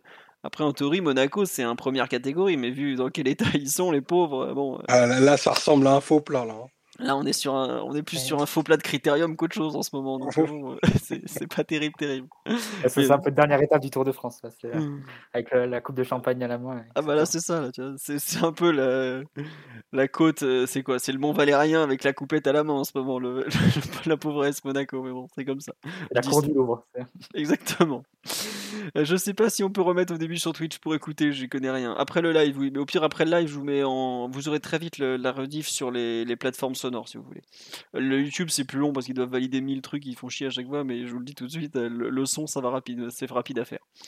Euh, oui, Mathieu, tu as rajouté quelque chose sur les, défenseurs en général ou, ou Kimpembe ou autre euh? Non, Kimpembe très bon évidemment. Ramos, j'ai pas trouvé si en difficulté que ça. Euh, honnêtement, je trouve son début de saison, bah, évidemment, n'était pas forcément ultra testé. Globalement, on a été assez peu mis en danger sur des actions de, de contre-attaque, de transition de profondeur. C'est pas plus mal pour lui. Je le trouve pas en difficulté que ça pour le moment. Après, évidemment, il y a toujours les, questions et les points d'interrogation sur, sur la continuité qu'il peut avoir tout au long de la saison. C'est évident, ça ne suffit pas à remettre en, doute ces, interrogations-là, ces, ces, premiers matchs. Mais je ne le trouve pas si en difficulté que ça pour le moment, Ramos. Après, sur le côté gauche en général, pour, euh, pour rebondir sur ce que tu disais, Philo, c'est clair qu'il y a une très très bonne entente entre Neymar et Mendes. Là, bah, j'ai en tête la première, euh, la première action qui se termine par un arrêt de la frappe trop croisée de Neymar. À la base, c'est un, semble un double 1-2 entre Neymar et Nuno Mendes sur le côté. Après, ça décale euh, Vitinha qui, fait, qui cette fois la donne à Mbappé en profondeur et qui, la remet ensuite à Neymar qui croise trop sa frappe. Mais non, il y a une très très bonne entente sur les côtés. Avec Nono, avec, avec Neymar. Nono, il a une capacité à, démarrer, à arrêter qui est vraiment bluffante. Et en, gardant en plus un niveau technique qui est dans la, brutalité de son effort physique qui est, assez, qui est assez fou. que quand tu démarres arrêté comme ça, que tu, tu enclenches le moteur et euh, qu'ensuite tu as la lucidité pour caler un grand pont le deuxième joueur que tu élimines, c'est du très très haut niveau. Donc, non, évidemment, Neymar qui a, qui a un niveau très élevé aussi en ce début de saison, beaucoup de, très bonnes nouvelles à ce niveau-là. Mais euh, ouais, paradoxalement, Nuno a touché moins de ballons, hein, il me semble, sur ce match-là. Je pense une trentaine. Il doit être un des, joueurs qui a le moins touché. le jeu a été plus. juste, je te coupe. Le jeu a été mieux réparti sur la largeur que d'habitude. Hmm.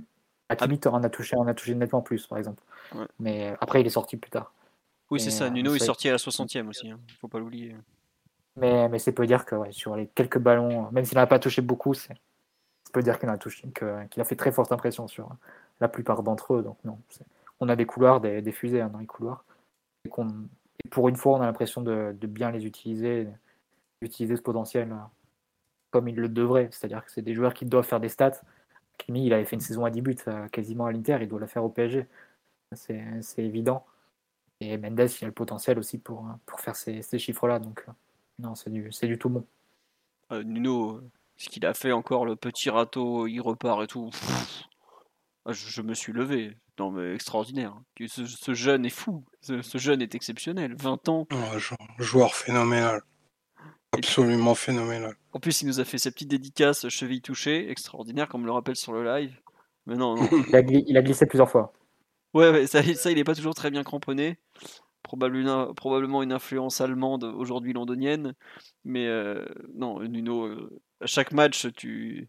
le moment où il, décide de partir un contre un, c'est, ah, on pourrait faire un, best-of des, des 1-1 de, offensif de Nuno Mendes, c'est exceptionnel. Euh, la façon. Euh, ouais, c'est incroyable. Incroyable. Quel caractère en plus. Un super joueur. Hmm. Fabien, tu. sais pas qui a décidé d'aller chercher ce joueur, mais c'est une bah, opération absolument incroyable. Je pense qu'un certain Georges M, bien connu du marché des agents, est pas loin derrière, tu sais, en général. Ah bah. Ah, merci pour ce moment. Parce qu'on est en train d'assister à la naissance d'un, d'un joueur de, de grande dimension européenne. Il a vraiment tout, quoi.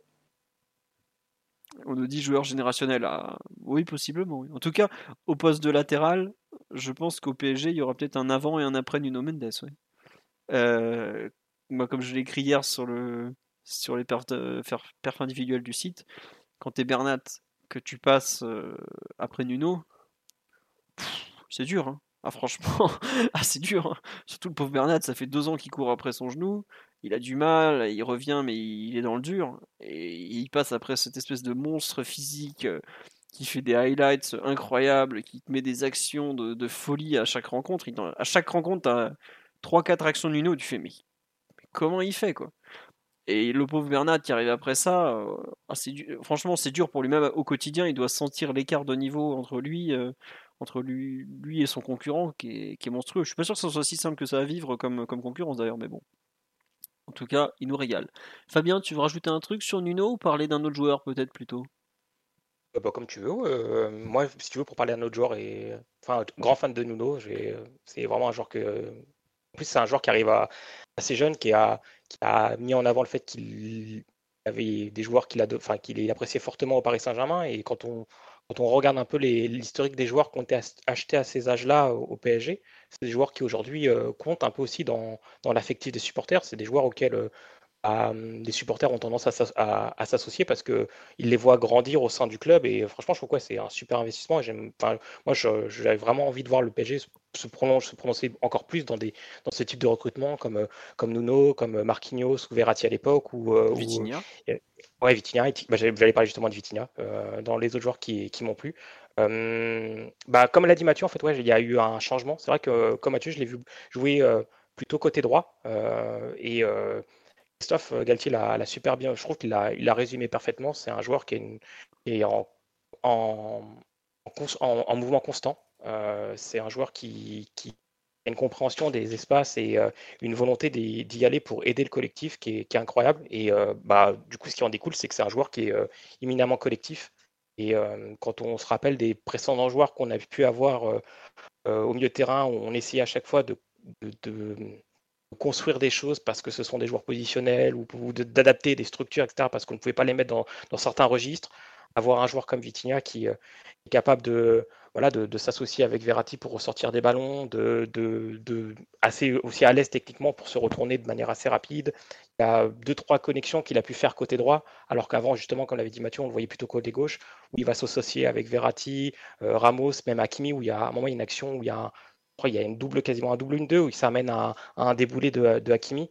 C'est vraiment moi, un joueur qui, qui, me plaît de plus en plus euh, et que j'ai vraiment envie de voir progresser et, continuer comme ça euh, au, Paris Saint-Germain. C'est un, joueur qui, je pense, va pas être évident de, quand même de sortir du, du 11 par rapport à ce qu'il apporte euh, d'un point de vue collectif, ce qui permet, et en plus ce qui permet aux autres de faire sur le terrain.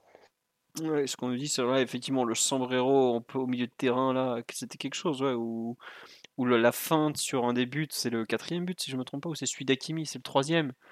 Euh, il y a de belles choses. Je sais pas, Mathieu, oui. L'action, hein, pas que le sombrero. Hein, mm. Parce que d'abord il fait le sombrero, ensuite il fait la tête, ensuite le ballon lui revient et il se sort d'un pressing il arrive à écarter ensuite, à aérer le jeu sur le côté gauche. Euh, bah, disons que Vitinha, il a une qualité qui est pas inintéressante, c'est que pour un joueur de foot, c'est qu'il perd pas le ballon. Donc euh, pour un milieu de terrain et pour un joueur de foot, c'est pas trop mal. Et pour le PSG, euh, c'est très très intéressant parce que ça te permet de donner de la continuité à tes actions euh, et à, te, donner à tes offensifs la, possibilité de, de, créer et de, pouvoir faire des différences beaucoup plus proches du but. Donc euh, ça, associé à sa, qualité et son intelligence dans les déplacements, capacité à, sentir un peu les espaces. D'ailleurs, vous aurez remarqué que sur le premier but, l'action préparée, c'est euh, Mbappé évidemment qui finit, mais le celui qui accompagne l'appel, c'est Vitinha. C'est Vitinha qui... est... un peu à hauteur de Mbappé qui finit l'action euh, au cas où, hein, si, le ballon, si le ballon lui arrivait. Donc euh, il, est, il est aussi dans ce registre d'aller se projeter. Évidemment, ça, ça a tendance à, parfois à nous découvrir un peu, et, y compris en phase défensive. Il a, il a aussi ce tempérament aventureux de, de se jeter parfois et de parfois quitter sa position aussi. Donc il faudra voir, il y a des, il y a des, il y a des réglages à, effectuer évidemment. Mais je trouve que c'est vraiment très très prometteur ce qui, ce qui monte sur les, les premiers matchs, sur ses premiers matchs. Et le match qu'il a fait hier, je trouvais vraiment impeccable. Sans doute son meilleur depuis qu'il est, depuis ah est ici. Tu trouves? Ah, Pour moi, ouais. Ah, moi, j'ai préféré euh, le, premier contre Nantes. Hein. Ce qu'il faisait en fixation, la défense et tout. Euh. Hier, moi, j'avoue que ah, je, suis comme Omar, la partie euh, défensive me, me, gêne un petit peu, euh, notamment la protection de la défense où je l'ai trouvé vraiment léger. Mais après, quand il s'agit d'attaquer, c'est presque le meilleur complément à Verratti. Enfin, c'est le meilleur complément à Verratti depuis Mota, quoi. par rapport à ce que ce qu'il fait sans le ballon, c'est même encore meilleur que ce que Mota donnait ou Matuidi à l'époque à, Verratti. C'est vraiment, il est d'une intelligence sans le ballon, c'est incroyable. C'est vrai qu'on le dit sur le live, il a 22 ans, il arrive de Porto, il a joué 4 matchs. L'intégration est, formidable. Après, il faudra voir dans la durée tout ça, mais vraiment, c'est un, vrai joueur quand même. Hein. Lui, on se pose pas la question s'il a le niveau ou pas, en tout cas. Et c'est pas si évident, il faut quand même le rappeler. Oui, tu veux rajouter quelque chose, Mathieu? Non, du tout.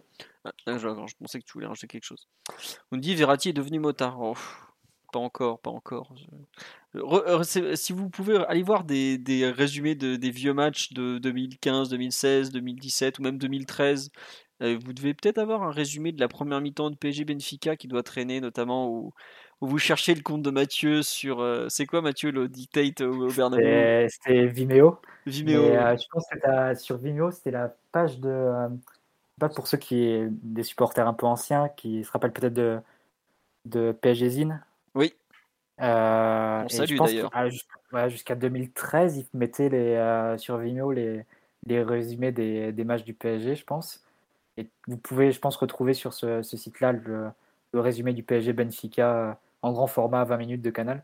Mm. À moins que le compte ait été supprimé, mais ce serait dommage. Mais en tout cas, il était, euh, il était jusqu'à. Après, je sais que pendant le, pendant le confinement, il y a un mec qui avait re-uploadé plein, plein, plein, plein de, de vidéos, de, justement de résumés de matchs sur YouTube et tout ça.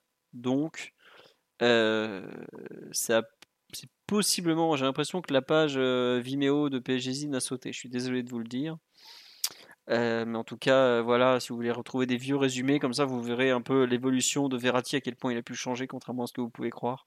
revoir Mota aussi, voir aussi la façon dont le PSG de l'époque euh, était capable vraiment d'essorer une équipe. C'est intéressant de voir l'évolution et de voir à quel point c'est. Bah, il n'y a plus beaucoup de joueurs de l'époque, hein. il reste que Marquinhos et Verratti globalement, mais ça ça a tellement changé. C'est vraiment une toute autre évolution. On nous dit PSG Zine sur YouTube. Bah voilà, bon alors. Euh, vous fermerez les yeux sur la légalité, hein, tant pis. Hein. C'est de l'historique, ça compte pas. Il y a prescription, vous pouvez y aller. Mais bref. Voilà, en tout cas, euh, petit clin d'œil à cette époque passée pour euh, comparer un peu les, joueurs et la façon de jouer. Vous verrez notamment à quel point Verratti a, pu changer et, est devenu un joueur qui effectivement est beaucoup moins foufou et beaucoup plus concerné par le, tempo. Et aussi possible aussi que les résumés de la Ligue 1 soient toujours sur le, compte de la Ligue 1 qui est quand même plutôt bien fait sur YouTube, même si on peut pas intégrer les, vidéos de façon complètement stupide, si quelqu'un de la Ligue m'écoute.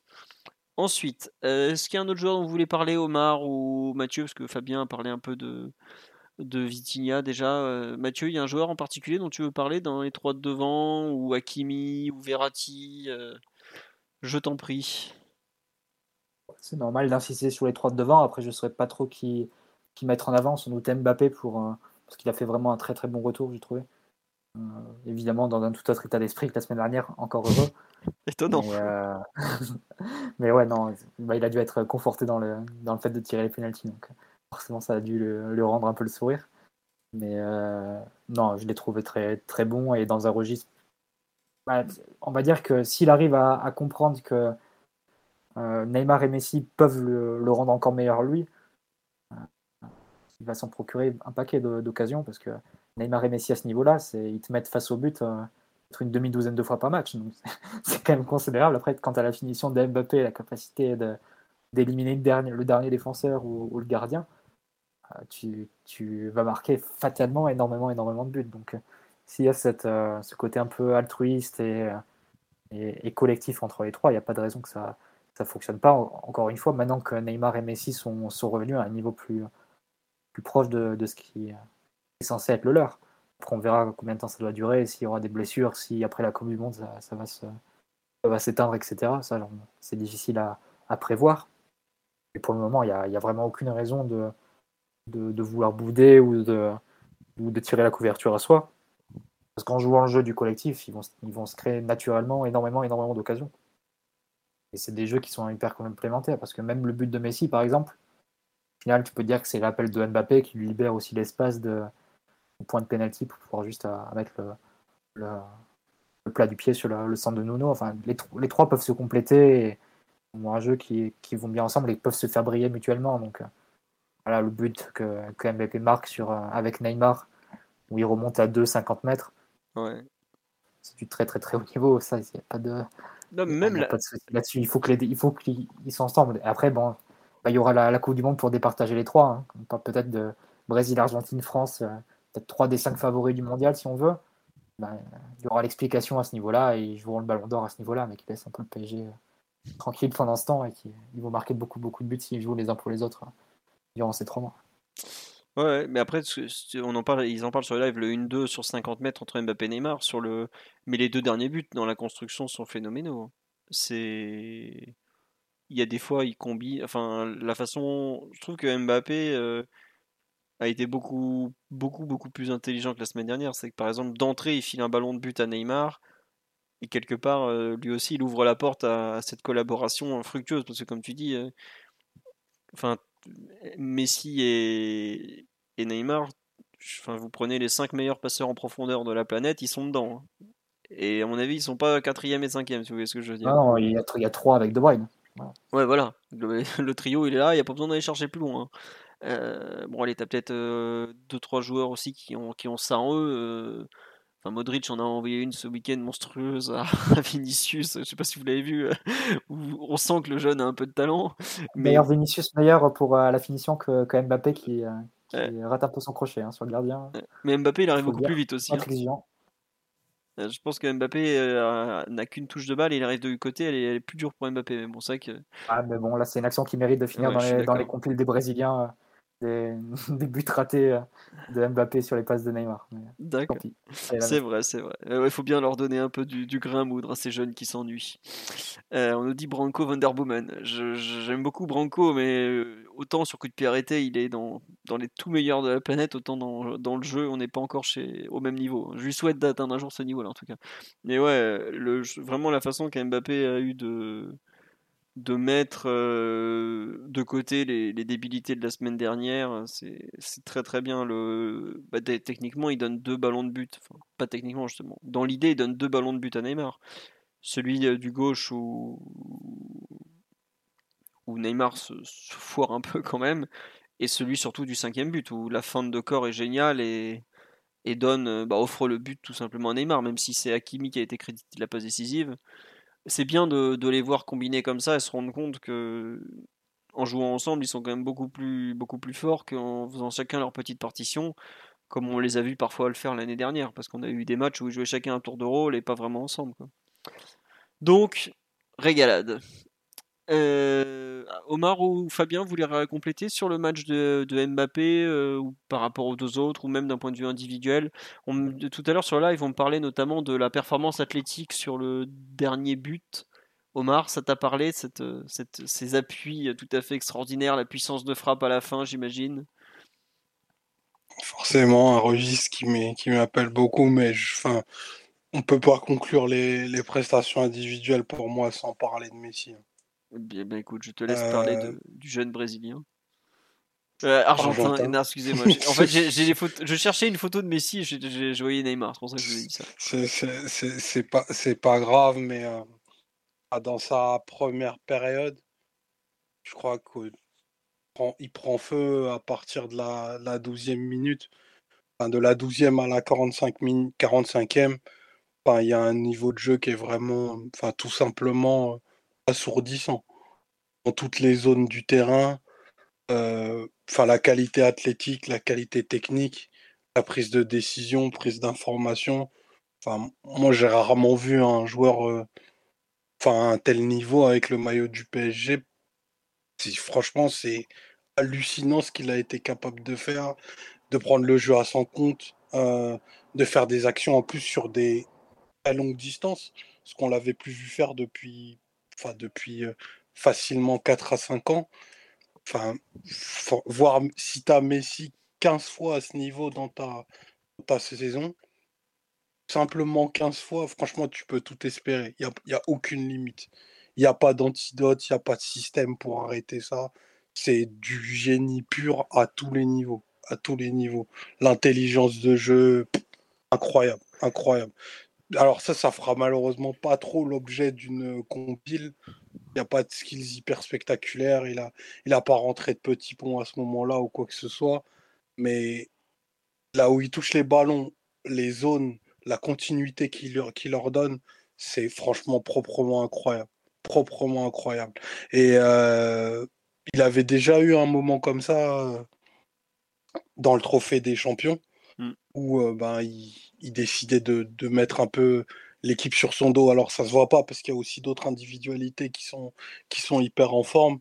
Et là, Messi joue un, il joue à un niveau franchement interstellaire. C'est proprement prodigieux et, pourvu qu'il lui arrive rien.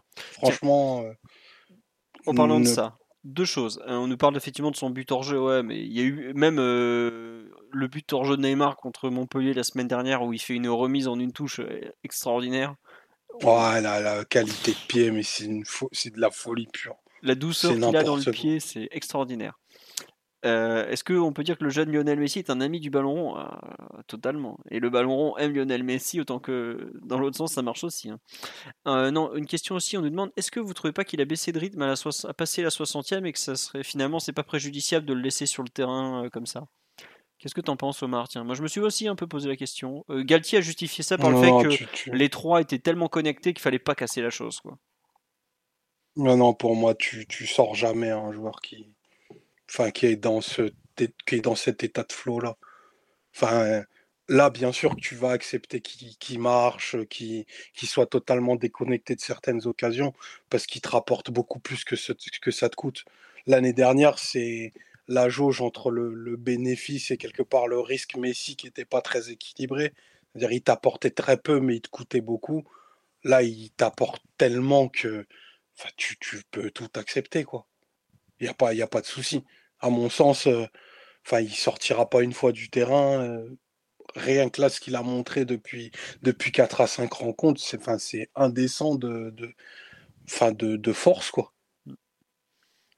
Et il montre aussi aux deux autres que enfin, c'est pas leurs camarades. Quoi. Vraiment, ils, ils, sont aussi très forts, mais, mais si c'est encore deux classes au-dessus. quoi. Avec le ballon, ça reste le meilleur des trois, c'est sûr. Après, enfin, c'est aussi le plus vieux, c'est le plus sage, c'est le plus cadré dans ses idées. Euh, c'est ce que disait Galtier, si je me souviens bien. Il dit attendez, tactiquement, vous n'avez pas idée comme il sent les choses, comme il est intelligent dans sa façon de, de se positionner. Ah, c'est un, monstre, c'est un monstre, c'est un monstre. Franchement, c'est. Et je pense que. Oh, ben merci, j'ai pas découvert hier, mais là, c'est, enfin, c'est terrifiant. c'est terrifiant. Surtout si vous revoyez le match, en fait. Je trouve que ça apparaît encore plus. Euh, quand tu as le temps de revoir certaines actions et tu fais ah ouais, il, est fort quand même. ce, jeune a quelques qualités. Fabien ou Mathieu, euh, pour conclure un peu euh, sur, euh, sur le, match de Messi ou les perfs individuels en général, est-ce que vous voulez rajouter quelque chose? Bah, Fabien, on t'a pratiquement pas entendu, mon pauvre, depuis Vitinha.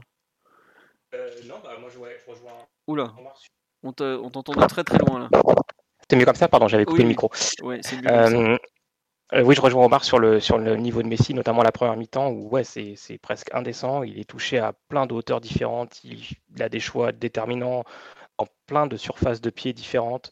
Euh, il y a même, il y a encore, et en plus le pire, c'est qu'il y a, enfin moi je vois dans le match, il y a des agglomérations, notamment par exemple sur la passe qu'il, qu'il délivre à Nuno Mendes où il va le retrouver derrière là. il y a même un temps de retard un peu sur, le, sur l'appel de, de Nuno Mendes qui déclenche vraiment sa course après que la balle soit, le ballon ait été lâché par Messi il y a vraiment des, axes de progression encore à, venir. Et euh, ouais, des actions où il vient, il vient s'enrouler autour de Messi pour venir faire des sorties de balles et derrière euh, euh, envoyer un attaquant sur un attaquant ou un latéral, un ailier sur, orbite. C'est ouais, c'était vraiment très très impressionnant. C'est un match parfait. On nous dit sur live trop de, un peu exagéré la hype de Messi, il est, au même, il est génial, mais Neymar était au même niveau. C'est pas le même football en fait. Euh, c'est juste pas du tout la même chose. Neymar est un, est un niveau stratosphérique, personne va dire le contraire, mais ce que Messi a fait dans l'organisation des attaques, dans la façon de toucher le ballon, c'est différent. C'est vraiment quelque chose de, différent. Comme on dit sur live, l'effet qu'il met pour la, sur le, 1-0 pour Mbappé. Euh, après, voilà, on sait qu'il a un pied gauche. Euh, hors norme et historique même. C'est bien surtout qu'il sache l'exploiter maintenant parce que l'an dernier, même s'il avait. c'était pas vraiment dans l'exploitation du ballon qu'il souffrait, c'était plus dans les duels et tout ça ou, ou physiquement. On espère surtout que ça va continuer, qu'il va pas finir rincé par la Coupe du Monde et l'enchaînement des rencontres pendant 4 mois. On a fait le tour sur ce PSG. On ça fait quand même plus d'une heure et demie qu'on en parle, donc c'est déjà pas mal. On passe à la deuxième partie euh, sur le, point mercato, tout ça. Renato, il n'y a pas grand chose à en dire. Il, a joué une demi-heure, il était de retour chez lui, il a mis une grosse intervention d'entrée, puis après il a été un peu plus discret. Probable, le fait qu'il rentre avant Paredes euh, pour remplacer Verratti, donc, je pense que ça, indique en revanche que Renato sera le titulaire la semaine prochaine contre Monaco. Je ne sais pas comment vous l'avez interprété, mais en tout cas, moi, ça me paraissait évident que bah, il a sorti Verratti pour le faire souffler un feu, vu qu'il va rejouer 90 minutes la semaine prochaine. Mais euh, le, fait qu'il joue euh, comme ça, euh, qu'il entre, voilà, le fait que Danilo aussi entre en défense et pas au milieu, ça va, je pense aussi, je pense, dans, le sens d'une titularisation de Renato au milieu de terrain. J'ai quand même vu euh, Galtier parler euh, dans l'oreille de Paredes euh, avant l'entrée en jeu. Mmh. Je sens qu'il y a une complicité naissante entre les deux hommes et je. La titularisation de l'Argentin avec à côté de Verratti. Ouais, tu crois?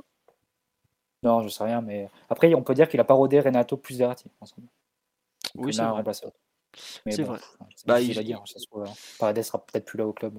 Ouais, c'est ce, que j'allais dire. Euh, la transition, c'est Paredes. faut encore qu'il soit là la semaine prochaine parce que mmh. c'est pas gagné. Hein. Dans, globalement, aujourd'hui au PSG, bon, alors il y a Galtier qui espère toujours euh, trois arrivées, ce qui me paraît à cet instant euh, un peu compliqué. un, poil, compliqué, les amis. Hein. Va falloir, euh, va falloir qu'Apéro arrête le calva dans le café, pour être tout à fait honnête. Hein, parce que... surtout que tu as deux postes où tu n'as aucune piste. Quoi, donc c'est, ça serait bon, après, une surprise.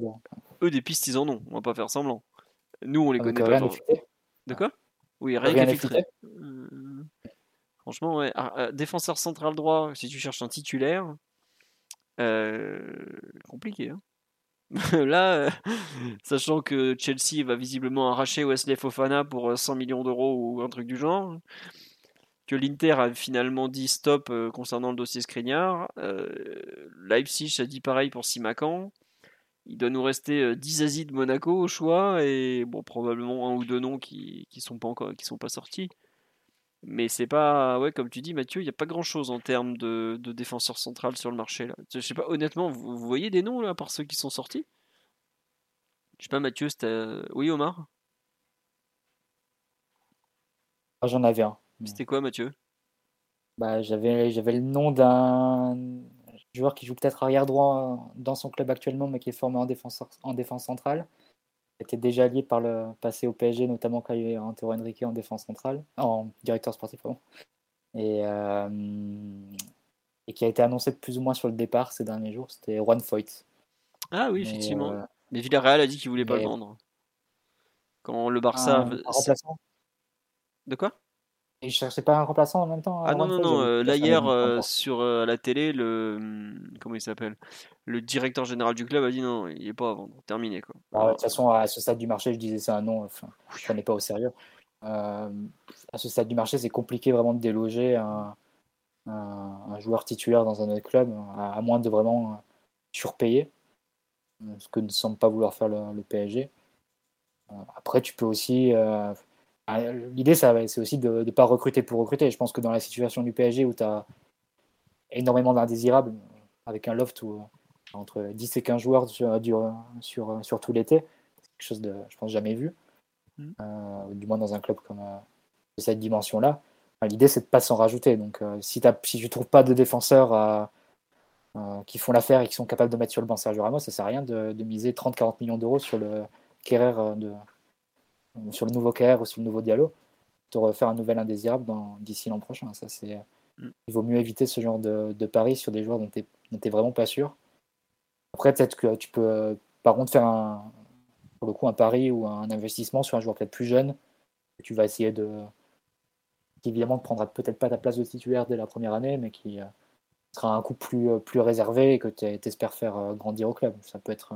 D'ailleurs, Enrique, dans, durant son premier passage au club, il avait essayé de faire faute justement. Il, avait aussi, il, avait aussi, essayé de faire euh, Militao l'année d'après, depuis, euh, depuis Sao Paulo. Peut-être peut qu'ils ont une piste un peu comme ça de, de joueurs moins chers, plus jeunes à, développer comme ça. Ça peut, être, ça peut être une idée. Mais se forcer à dépenser absolument 40 millions sur un défenseur central si tu n'es pas sûr de, du profit, ça, je pense, c'est absolument à éviter. au-delà de se renforcer, la priorité du PSG, je pense, c'est vraiment de ne pas se rajouter de boulet parce qu'on voit bien la difficulté qu'on a à les, faire partir. Donc, ce qu'on réussira à faire partir, ça sera sur des deals très mauvais avec prêt avec une prise en charge du salaire importante ou bien des résiliations qui vont te coûter de l'argent, enfin, ce genre de choses vraiment, la priorité des priorités, c'est pas de s'en rajouter. si tu trouves pas de défenseur central titulaire, tu fais avec ce que tu as et l'an prochain, tu investis. Mais là, se rajouter, prendre un joueur à 30-40 millions d'euros sans être sûr, c'est vaut mieux éviter malgré tout. Ouais, après, on dit sur live, Skriniar, c'est mort. Oh, franchement, là, pour le coup, ça paraît vraiment mort. Mm. Là, euh, bah, pour la première fois, il y a eu déclaration du grand patron, du joueur et tout, comme quoi, bon, allez, c'est terminé, on arrête, on est le 22 août, on va pas repartir en vadrouille. Quoi. Donc euh, voilà. Euh, sur live, on parle de Inacio, là, le, mec du Sporting, mais c'est un gaucher. Euh, voilà, lui, il viendrait. il joue axe droit quand même. je crois qu'il joue axe droit, il a joué aux trois postes de la défense. Ouais. puisque le Sporting joue à 3. Il bah, faudrait en parler à, Jordan si, si, elle vient de le présenter et qu'on ah, le signe. On salue d'ailleurs, l'ami Jordan. Bah là, l'ami Jordan, il est au fond du trou parce qu'ils ont pris 3-0 contre Porto il y a, 3 jours, donc euh, c'est pas le moment d'aller le chercher. Bah, match, acheté sans doute. il m'a dit euh, que l'arbitrage était douteux. après, il faut voir ce qui se passe côté Diallo, mais euh, s'il si, quitte aussi le club, là, tu peux avoir aussi besoin d'un joueur qui, qui, te couvre, qui mm. couvre axe gauche. Ouais. C'est compliqué. De toute façon, même pour l'attaque, hein, si tu n'as pas de, de nom évident pour, pour un pour ce rôle-là, dont on suppose qu'il ne va pas être un, rôle qui va consacrer beaucoup de minutes pour celui qui l'occupera. Pareil, il vaut mieux, vaut mieux attendre. Hein. L'an prochain, tu auras possiblement sur le marché les AO avec un, an, de, avec un, an de contrat restant, Rashford peut-être avec un an de contrat restant, si ne franche pas non plus. Oshimen qui aura fait trois ans au Napoli. Enfin, tu auras d'autres possibilités sur le marché tu veux vraiment investir à ce poste. Mais en attendant, mm. mettre de l'argent, que ce soit en attaque ou en défense, sur des joueurs dont tu es spécialement sûr et tu serais pas capable de, tu serais pas capable de garantir un vrai rôle dans au sein de l'équipe, c'est assez périlleux et c'est comme ça que tu crées des indésirables aussi. Donc c'est mm. c'est pas facile hein, l'équation qu'on a à résoudre sur les neuf derniers jours. À voir comment ça se C'est dur. Tiens, sur là, on me disait, ouais, que, quid de Milenkovic, qui était le mec que visait l'Inter pour remplacer. Voilà, mais il vient de prolonger jusqu'en 2027.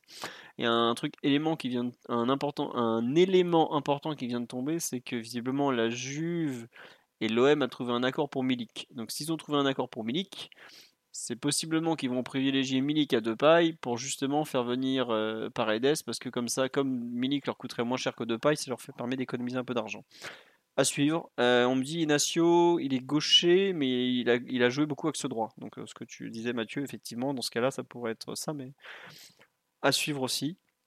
Euh, on dit il faut envoyer l'argent sur Wesley, mais Wesley Fofana, il veut pas venir au PSG. Wesley Fofana, il veut signer à Chelsea.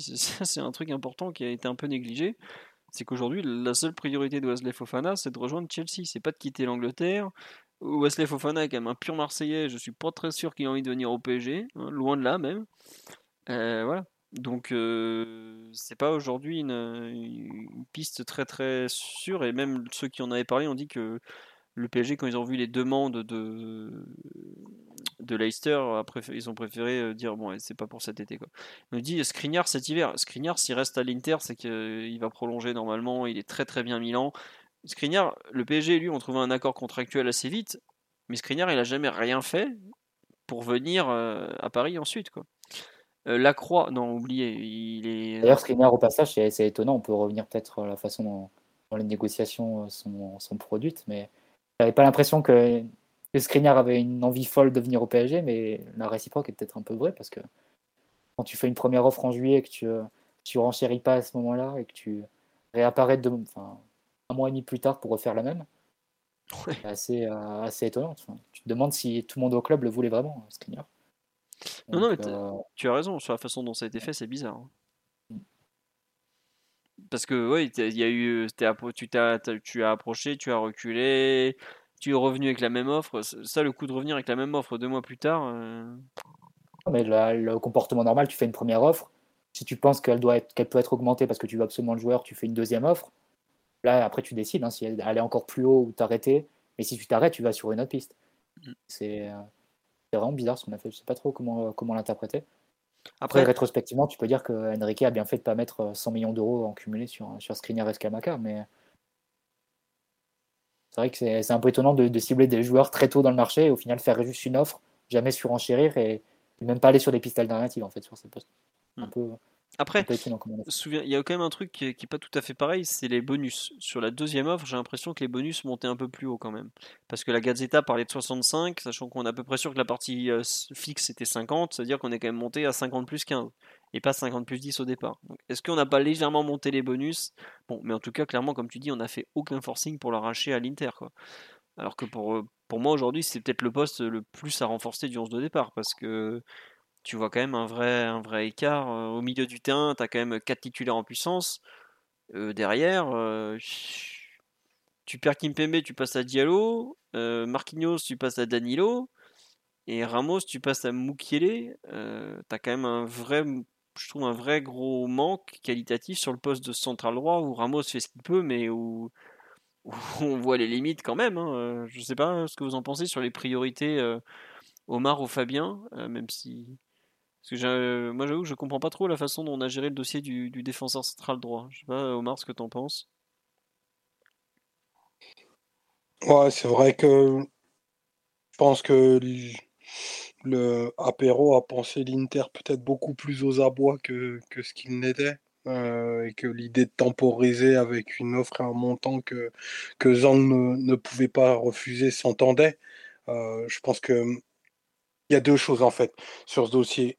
Pour moi, l'idée de prendre un défenseur central de haut niveau, côté droit supplémentaire, expérimenté de la défense à 3, était clairement, enfin, est toujours à mon sens obligatoire dans le sens où tu peux pas, enfin, tu peux pas faire tapis en te disant Ramos va tenir toute la saison. Il y a, des risques sur sa santé qui ont été, euh, euh, largement établis et là, il n'a pas autant enchaîné de matchs depuis quasiment une petite quinzaine de mois. Après, Skriniar, euh, ouais, Skriniar, il avait un prix clair depuis le début du mercato. L'Inter, depuis trois mercatos d'été, il fonctionne toujours de la, de la même façon. Tout le monde est à vendre. Euh, il en va de la survie du club. Donc, par contre, les offres doivent être faites tôt, elles doivent être importantes parce que ben, c'est que, que sur les joueurs les plus, enfin les joueurs majeurs. Concernant Skriniar, il y avait un accord pour sa prolongation à l'Inter qui datait euh, allez, à peu près du mois d'avril Ouais, c'est ça. ouais. avec un, en- engagement, voilà, un engagement salarial, ce qui fait que techniquement, enfin, il lui restait pas une année de contrat, mais cinq, d'où, d'où le, le montant important qui avait pu être, être demandé par, euh, par Marotta et, Marotta et les autres, et euh, qui ont, bah, qui- qui ont d'ailleurs été très volontaires pour vendre, qui ont fait plusieurs relances au PSG par voie de presse, en indiquant que le joueur était sur le marché, mais que la première offre euh, dont, le montant m'échappe enfin, était insuffisante à la valeur, euh, par rapport à la valeur du joueur et ce qui était, attendu. Enfin, PSG et l'Inter sont en, de très bons rapports commerciaux. hein. Euh, ils, ont, ils ont ficelé pour plus de 110 millions en, en deux mercato. S'ils ont pris 72 millions sur, sur Icardi, il fallait pas s'attendre à ce qu'ils espèrent mieux pour, euh, pour quelqu'un qui est peut-être aujourd'hui la bandiera et l'emblème du club. Donc, euh, je suis pas surpris de la, la stratégie qu'a eu l'Inter. Enfin, ils ont attendu le retour de, de vacances de Zang pour trancher sur ce dossier-là. Et aujourd'hui, ben, Skriniar est proche d'une prolongation qui va lui garantir euh, enfin, des émoluments quasiment à hauteur de ceux que, qu'il aurait pu avoir au PSG. On parle de 6 millions d'euros pour un joueur qui était prêt à prolonger il y a trois mois pour, euh, bah, pour euh, au moins 2 millions de moins. Quoi. Ouais, c'est vrai que c'est un dossier qui a été mené de façon. Ouais, voilà, et 4 bonus inclus. C'est un dossier qui a été mené de façon un peu, enfin, un peu étrange. hein. On n'a pas, on pas tous les éléments. Mais euh, pour moi, et c'est d'ailleurs le, le propos de Galtier, sur le peu de temps qui reste, c'est obligatoire de prendre un joueur euh, à ce poste-là. Après, j'entends tout à fait ce que dit Mathieu. Et, clairement, si tu fais des transferts, il faut acheter de la qualité et pas du nombre. Mais euh, enfin, je pense qu'un bon joueur de, complément qui, qui s'adaptera et qui aura le niveau, niveau requis à une, à une petite quinzaine de millions, c'est quelque chose qui peut se faire. c'est toujours, pardon, pardon de dire une petite quinzaine de millions d'ailleurs. Oui, oui. Non, mais, Mais tu... vois, là, tu as changé un peu l'objectif. On est plus sur euh, remplacer Ramos, enfin, prendre la place Ouais, de parce Ramos que dans c'est plus, 11. ouais, c'est plus possible. C'est compliqué de trouver un joueur maintenant qui peut rentrer dans le 11 et mettre. euh, on va voir. Après, peut-être qu'ils ont vraiment quelqu'un sous le coude et on verra. hein. Mais on n'est pas dans les, dans les papiers euh, du, du club. C'est vrai que quand tu fais la liste sur le marché, tu vas sur Transfermarkt et tu, et tu files sur des défenseurs centraux. Tu les fais un par un. C'est c'est compliqué de, de voir qui pourrait vraiment aller au PSG le, le 22 août, euh, 23 août même. Hmm. C'est demain. Ouais, parce qu'au milieu, globalement, on le sait très bien. euh, On si sait on- que ça sera Fabien Ruiz euh, si, si Voilà. tu dois faire un joueur. Exactement. Euh, On nous dit j'aurais bien aimé Christian Romero parti en prêt à Tottenham. Non, mais c'est un faux prêt. C'est c'est un prêt avec une option d'achat obligatoire ou presque. Euh, oui, Christian. C'était l'an dernier en plus Ouais. en prêt, je pense. C'est- louvé, non? Mais je sais pas s'il a pas été prêté deux ans. C'est une histoire bizarre. Tu sais, les magouilles de l'Atalanta et de Paratici. Paratici. Voilà, tu, tu sais que c'est pas très propre là-dedans. Mais ouais, euh, on nous dit à nous entendre, Mukele n'est plus une alternative pour Ramos. Bah, on sait pas trop parce qu'aujourd'hui il a joué aussi bien. En rempla- il a aujourd'hui, je me demande s'il a pas remplacé deux fois Hakimi et deux fois Ramos par exemple. Donc, Non, mais après, euh, c'est plus une question qualitative. C'est-à-dire que, comme tu l'as dit, Philo, tu as fait la liste des, des remplaçants. As Mukele, Da- Danilo, Da- Diallo, en gros, pour ta Mm. défense centrale. Sachant que Mukele couvre deux postes. Ce qui n'est pas un problème en soi, mais euh, bah, après, la, oui question, c'est est-ce que c'est suffisant? Ça- à la rigueur, ça peut. Eh, non mais enfin c'est gênant dans le sens où si qu'il se blesse, un Ramos qui est souvent, qui est souvent blessé. Ça, voilà, et surtout euh, le piston, t'as vu ce qu'on leur demande physiquement? Hmm. Donc c'est ça où moi ça me gêne un peu le, le double poste, euh, voilà quoi. Mais bon, vas-y, je t'en prie, reprends. Non, non, mais après, c'était ça. C'est c'est juste. Euh, Moi, je, évidemment qu'il y a un problème qualitatif, surtout à ce niveau-là.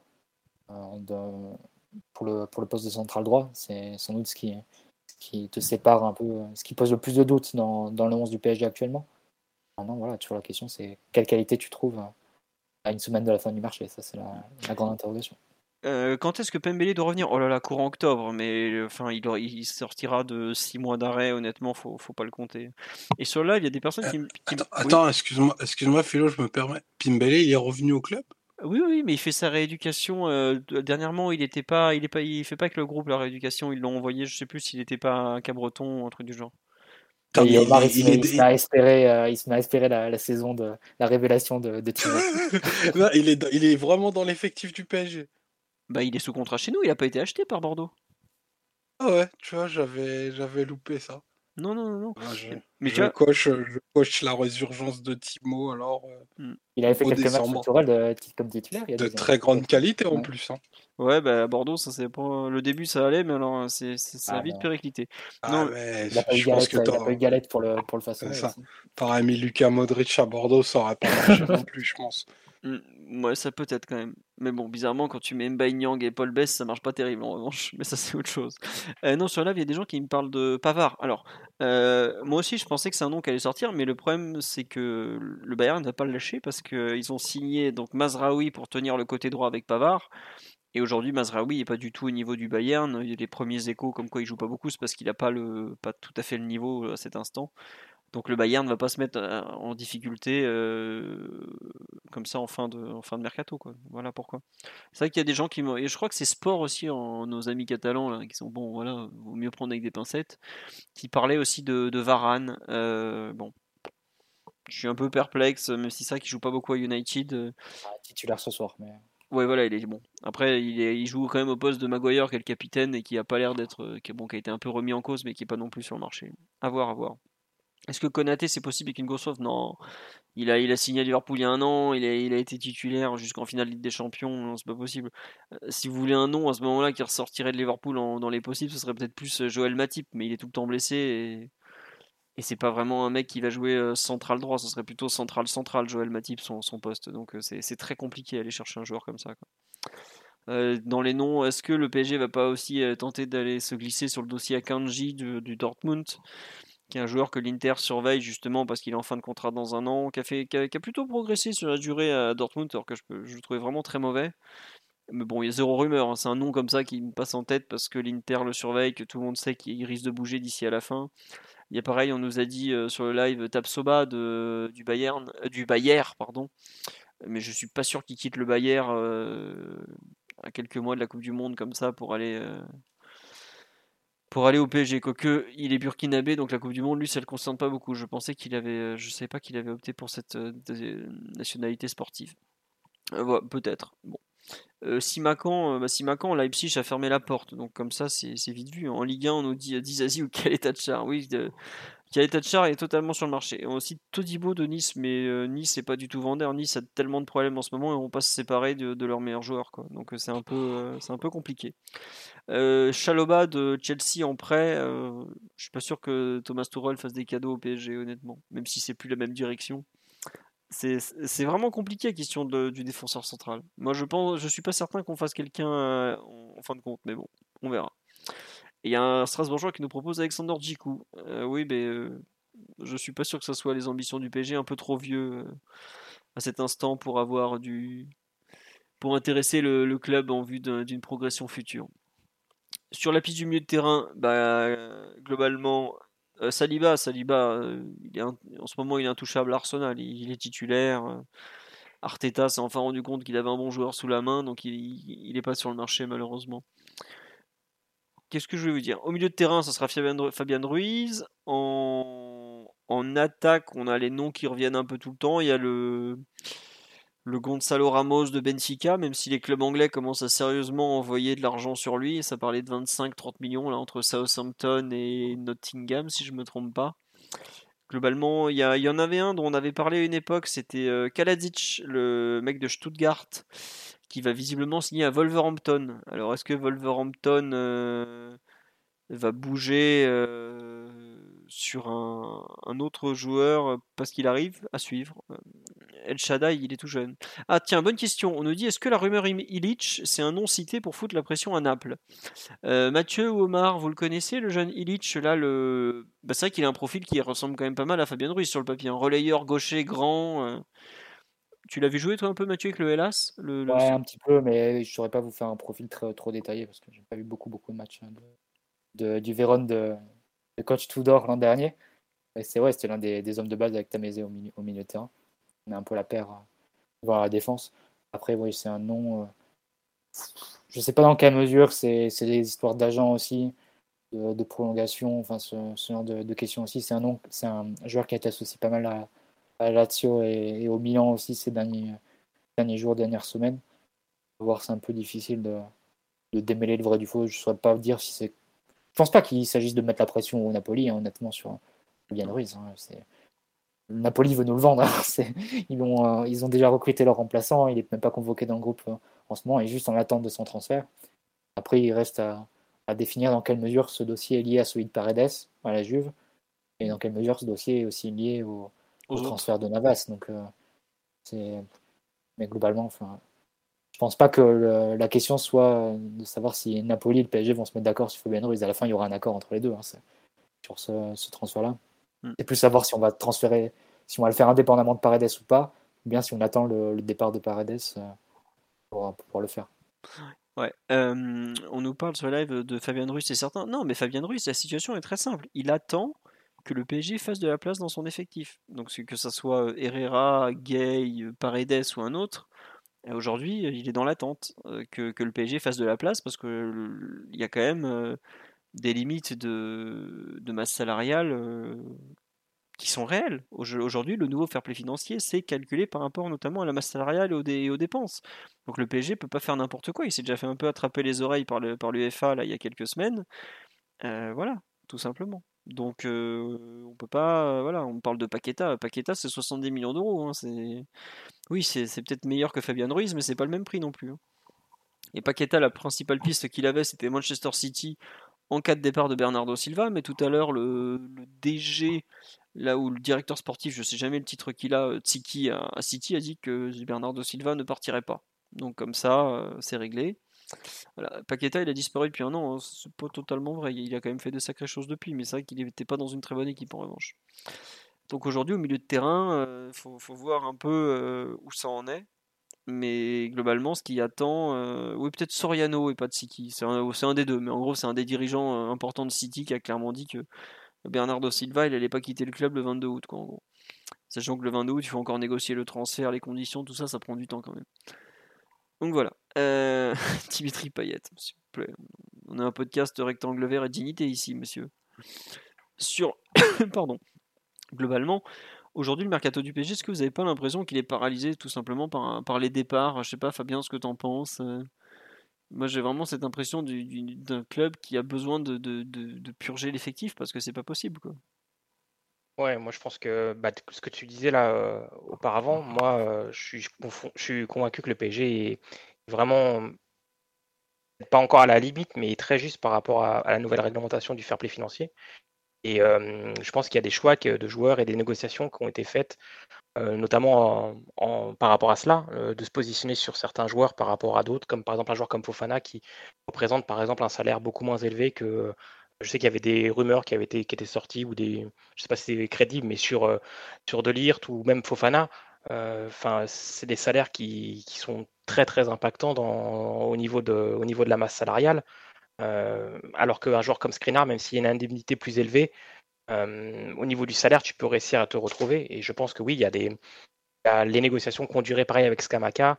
Euh, je pense que ça positionne aussi un peu le prix qui est capable de mettre le PSG sur tel ou tel recrue en fonction du statut qu'on va lui donner dans l'équipe, si ce sera un titulaire indiscutable ou un, remplaçant. je pense que oui, on est, vraiment bloqué sur, sur la masse salariale. J'ai même l'impression que pour chaque joueur qu'on fait arriver, un joueur part et c'est peut-être plus un espoir qu'une certitude, mais j'espère en tout cas que les salaires des joueurs qui sont arrivés sont euh, significativement euh, inférieurs aux, joueurs qui sont partis. J'espère que par exemple. Euh, oui, c'est ça l'idée. par exemple, pour Paredes, le, transfert Paredes-Fabien Ruiz, alors je suis pas certain, mais je crois que Fabien Ruiz touche pas un salaire très, très élevé à Naples, enfin élevé dans, la grille salariale du PSG pour moi, il y a, voilà, il y a, aussi des, jeux euh, voilà, d'économie de, salaire sur certains profils, notamment en fonction du rôle qu'on va lui donner. Parce que par exemple, un joueur comme Paredes, il doit être à, je crois, 8 ou 9 millions à l'année. Ouais, c'est ça, 8 net. Euh. Je pense que à ce niveau-là. pardon. Quel monde. C'est déjà énorme. Ah, tu vois, Herrera, par exemple, le, au Pays Basque, ils ont sorti les chiffres du contrat. Euh, il, prend donc, il prend donc 8 millions d'euros net de la part du PSG. Euh, Herrera, 6 millions d'euros net de salaire, plus les, et 10 millions de primes à la signature qui ont été euh, lissées sur les, 50 contrats, donc 2 euh, millions par an. Euh, c'est un beau, un beau contrat qu'on lui avait fait à, 29 ans pour, pour 5 ans en plus. L'ami Ander, on peut dire qu'il a touché 25 millions de la part du PSG sur les trois dernières années. Mom deserves the best, and there's no better place to shop for Mother's Day than Whole Foods Market. They're your destination for unbeatable savings, from premium gifts to show-stopping flowers and irresistible desserts. Start by saving 33% with Prime on all body care and candles. Then get a 15-stem bunch of tulips for just $9.99 each with Prime. Round out Mom's menu with festive rosé, irresistible berry chantilly cake, and more special treats. Come celebrate Mother's Day at Whole Foods Market.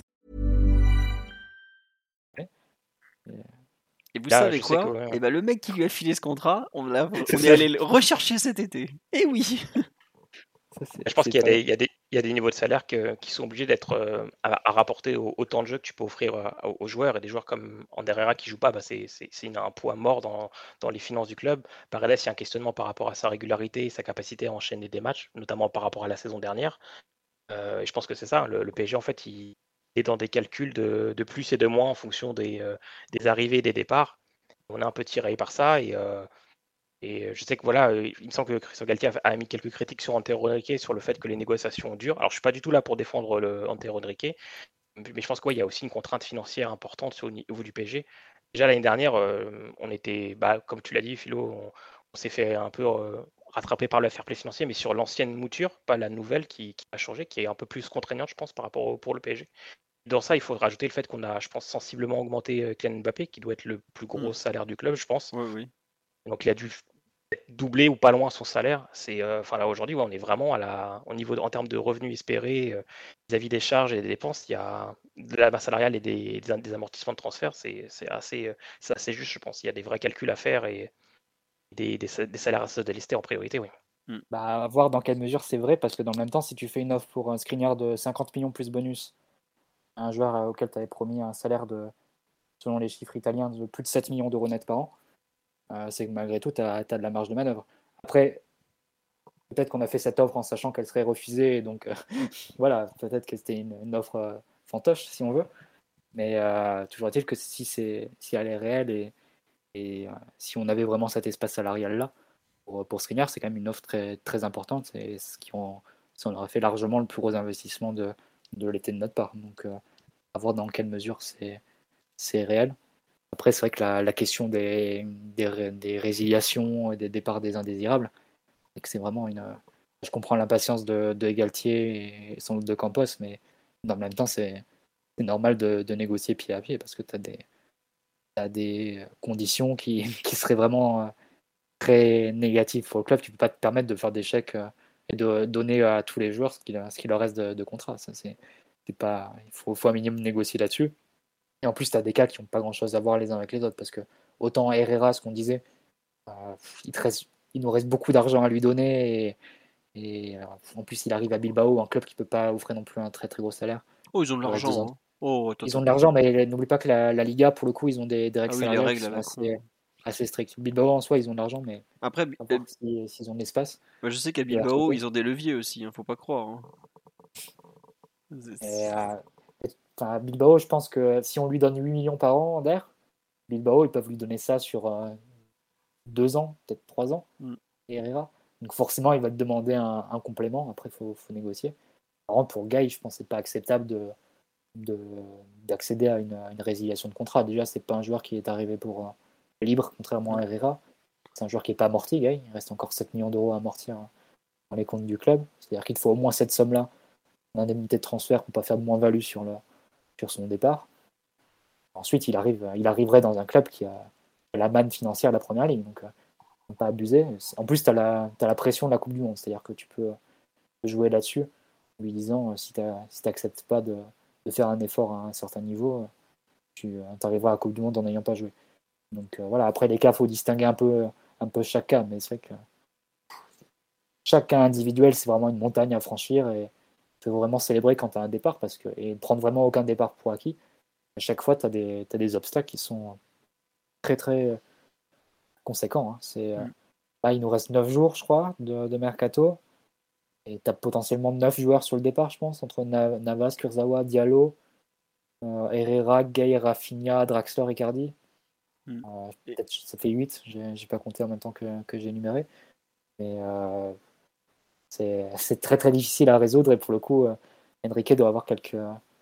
Ah, mais c'est pas simple. Hein. Crâne, ça, clair. Non, bah, Après, c'est les conséquences de, de ce qu'on a pu faire ces dernières années. Hein, et il a participé. Ouais, je veux dire, il a une bonne part dans les conneries, hein, faut quand même pas l'oublier. Hein. Je vais de Paredes aussi. Ouais, bah oui, le salaire de Paredes qui est hallucinant, c'est lui qui l'a donné. Le salaire d'Herrera, c'est lui qui l'a donné. Euh, Gay, c'était lui qui avait trouvé euh, l'accord salarial. Mon Kerrer, encore le salaire, c'était pas le pire dans le tas. Mais euh, voilà, il y a beaucoup de salaires aujourd'hui qui vont galérer à enlever. C'est son travail. Hein. Bon. Il y a aussi le travail de Leonardo qui sur les prolongations, on peut eu le nez très creux, mais ça, c'est, voilà, maintenant il est plus là, c'est à d'autres de nettoyer. Mais euh, par exemple là, sur les Naples et Navas, ben voilà, Naples ils savent très bien qu'on a besoin, enfin qu'on dirait pas non à, dégager Navas parce que c'est un poste où tu as déjà énormément de frais avec Donnarumma, qui a un gros salaire. Bon, euh, Kurzawa, ça parle de Fulham, c'est une vraie piste. Il y a l'équipe euh, Loïc qu'on a parlé tout à l'heure qui confirme et c'est très probable parce que Fulham cherche un arrière gauche remplaçant. Fulham un dénommé Pini Zahavi qui est très actif dans les coulisses et vous savez les liaisons entre Pini et, et le PSG voilà, je, vous laisse envoyer une vidéo de Romain Molina pour expliquer la chose. Mais en tout cas, c'est une vraie piste. Hein. Et je, m'attendais à ce qu'il y ait un joueur du PSG qui finisse à Fulham avant la fin du mercato. On a de bons contacts avec eux. Je pense qu'on en enverra au moins un, à vrai dire. Mais ça, c'est autre chose. Euh, Diallo, la piste du Milan est morte. Je, vous confirme. Euh, il a toujours des pistes en Angleterre, si je me trompe pas. J'ai vu qu'aujourd'hui, ça parlait de la Roma.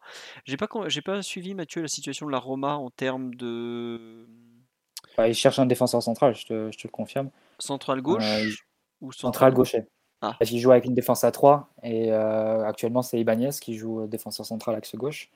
La euh, défense à 3, Ibanez qui est, qui est droitier. donc idéalement, ils étaient sur des, sur des profils de, joueurs gauchers. Je crois que Senesi du, du Feyenoord avait été cité mm. en début de mercato. Il me semble qu'il est gaucher, hein. je ne l'ai pas souvent vu jouer, mais il me semble qu'il est gaucher, il est parti pour un club anglais.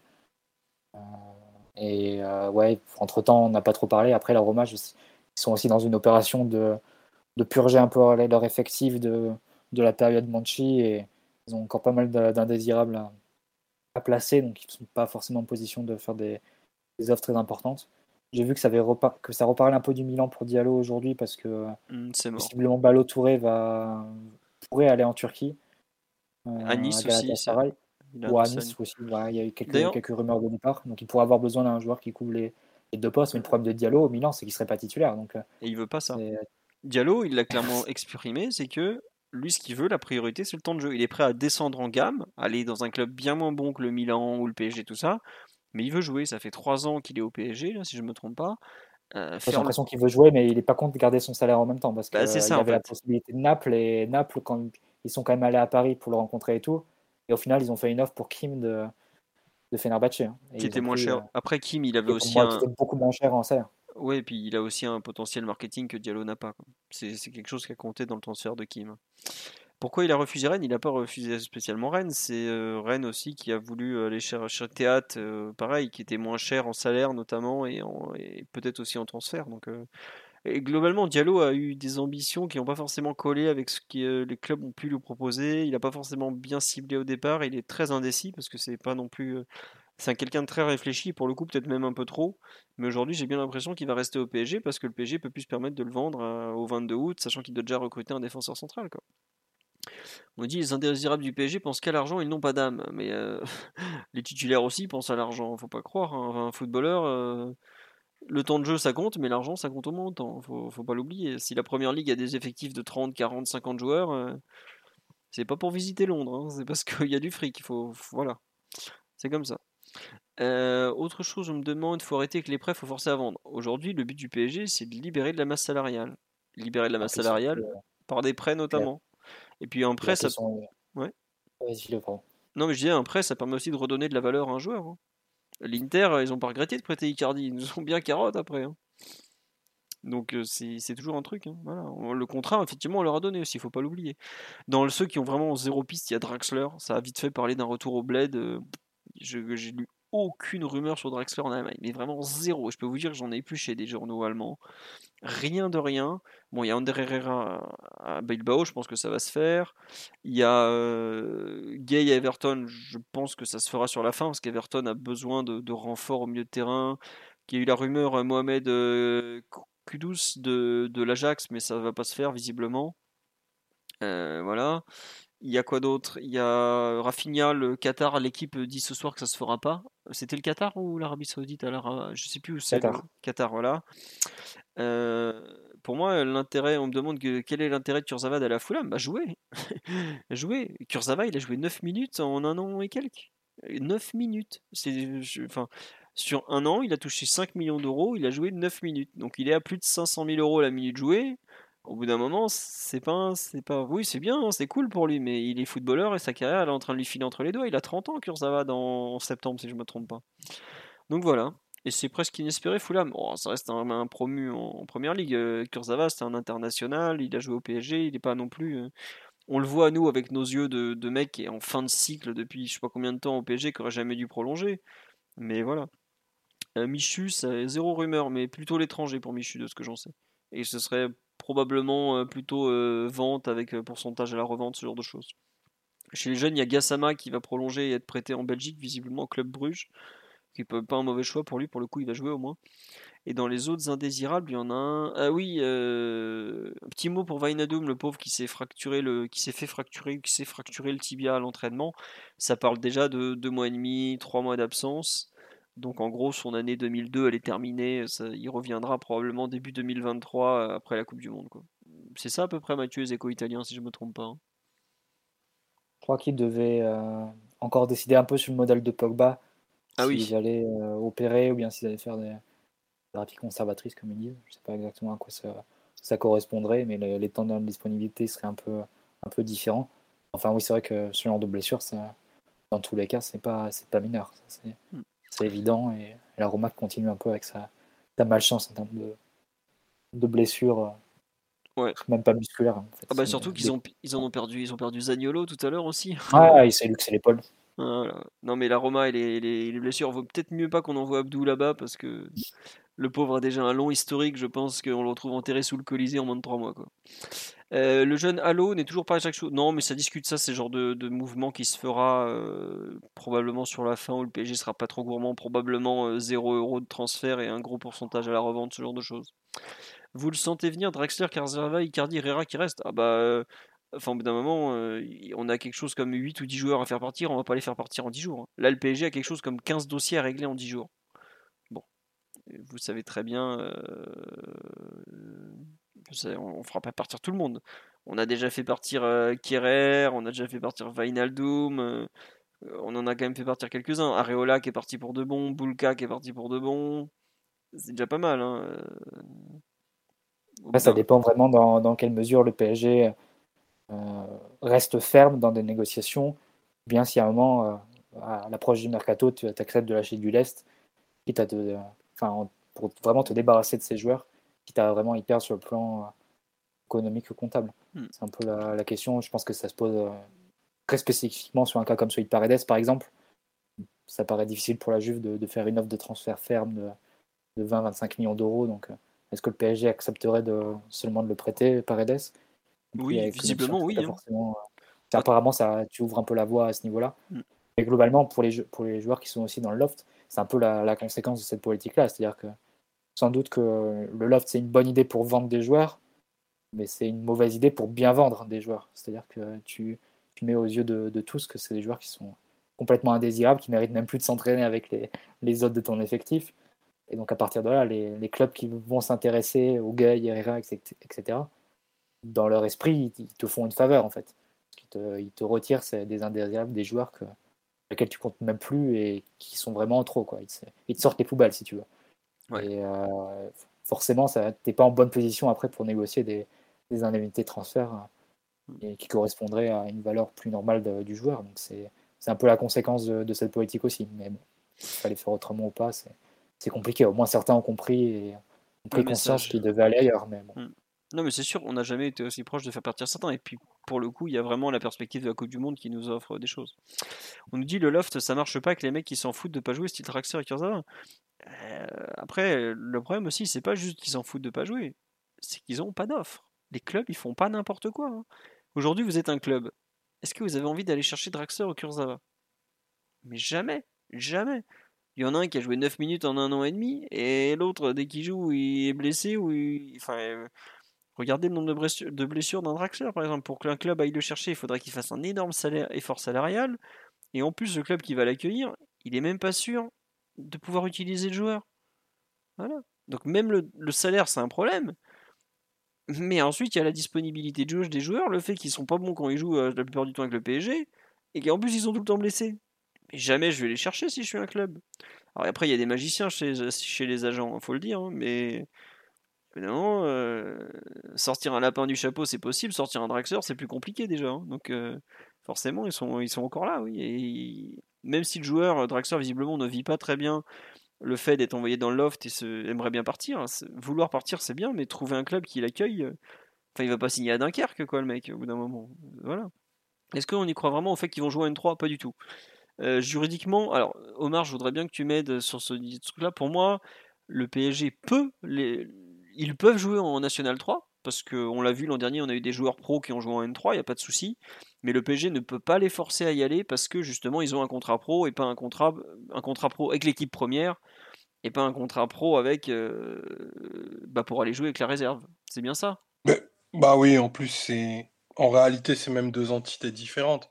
C'est la section la Voilà, la N3 dépend, dépend malgré tout de la sauce. Et puis en plus, euh, ça peut être très marrant à, imaginer, mais en termes de, sécurité, puis même de capital risque, mmh. enfin, tu vas pas envoyer Icardi à l'abattoir, euh, jouer à Aubervilliers euh, avec tout ce que ça peut comporter. Après, Icardi à l'abattoir, il serait heureux.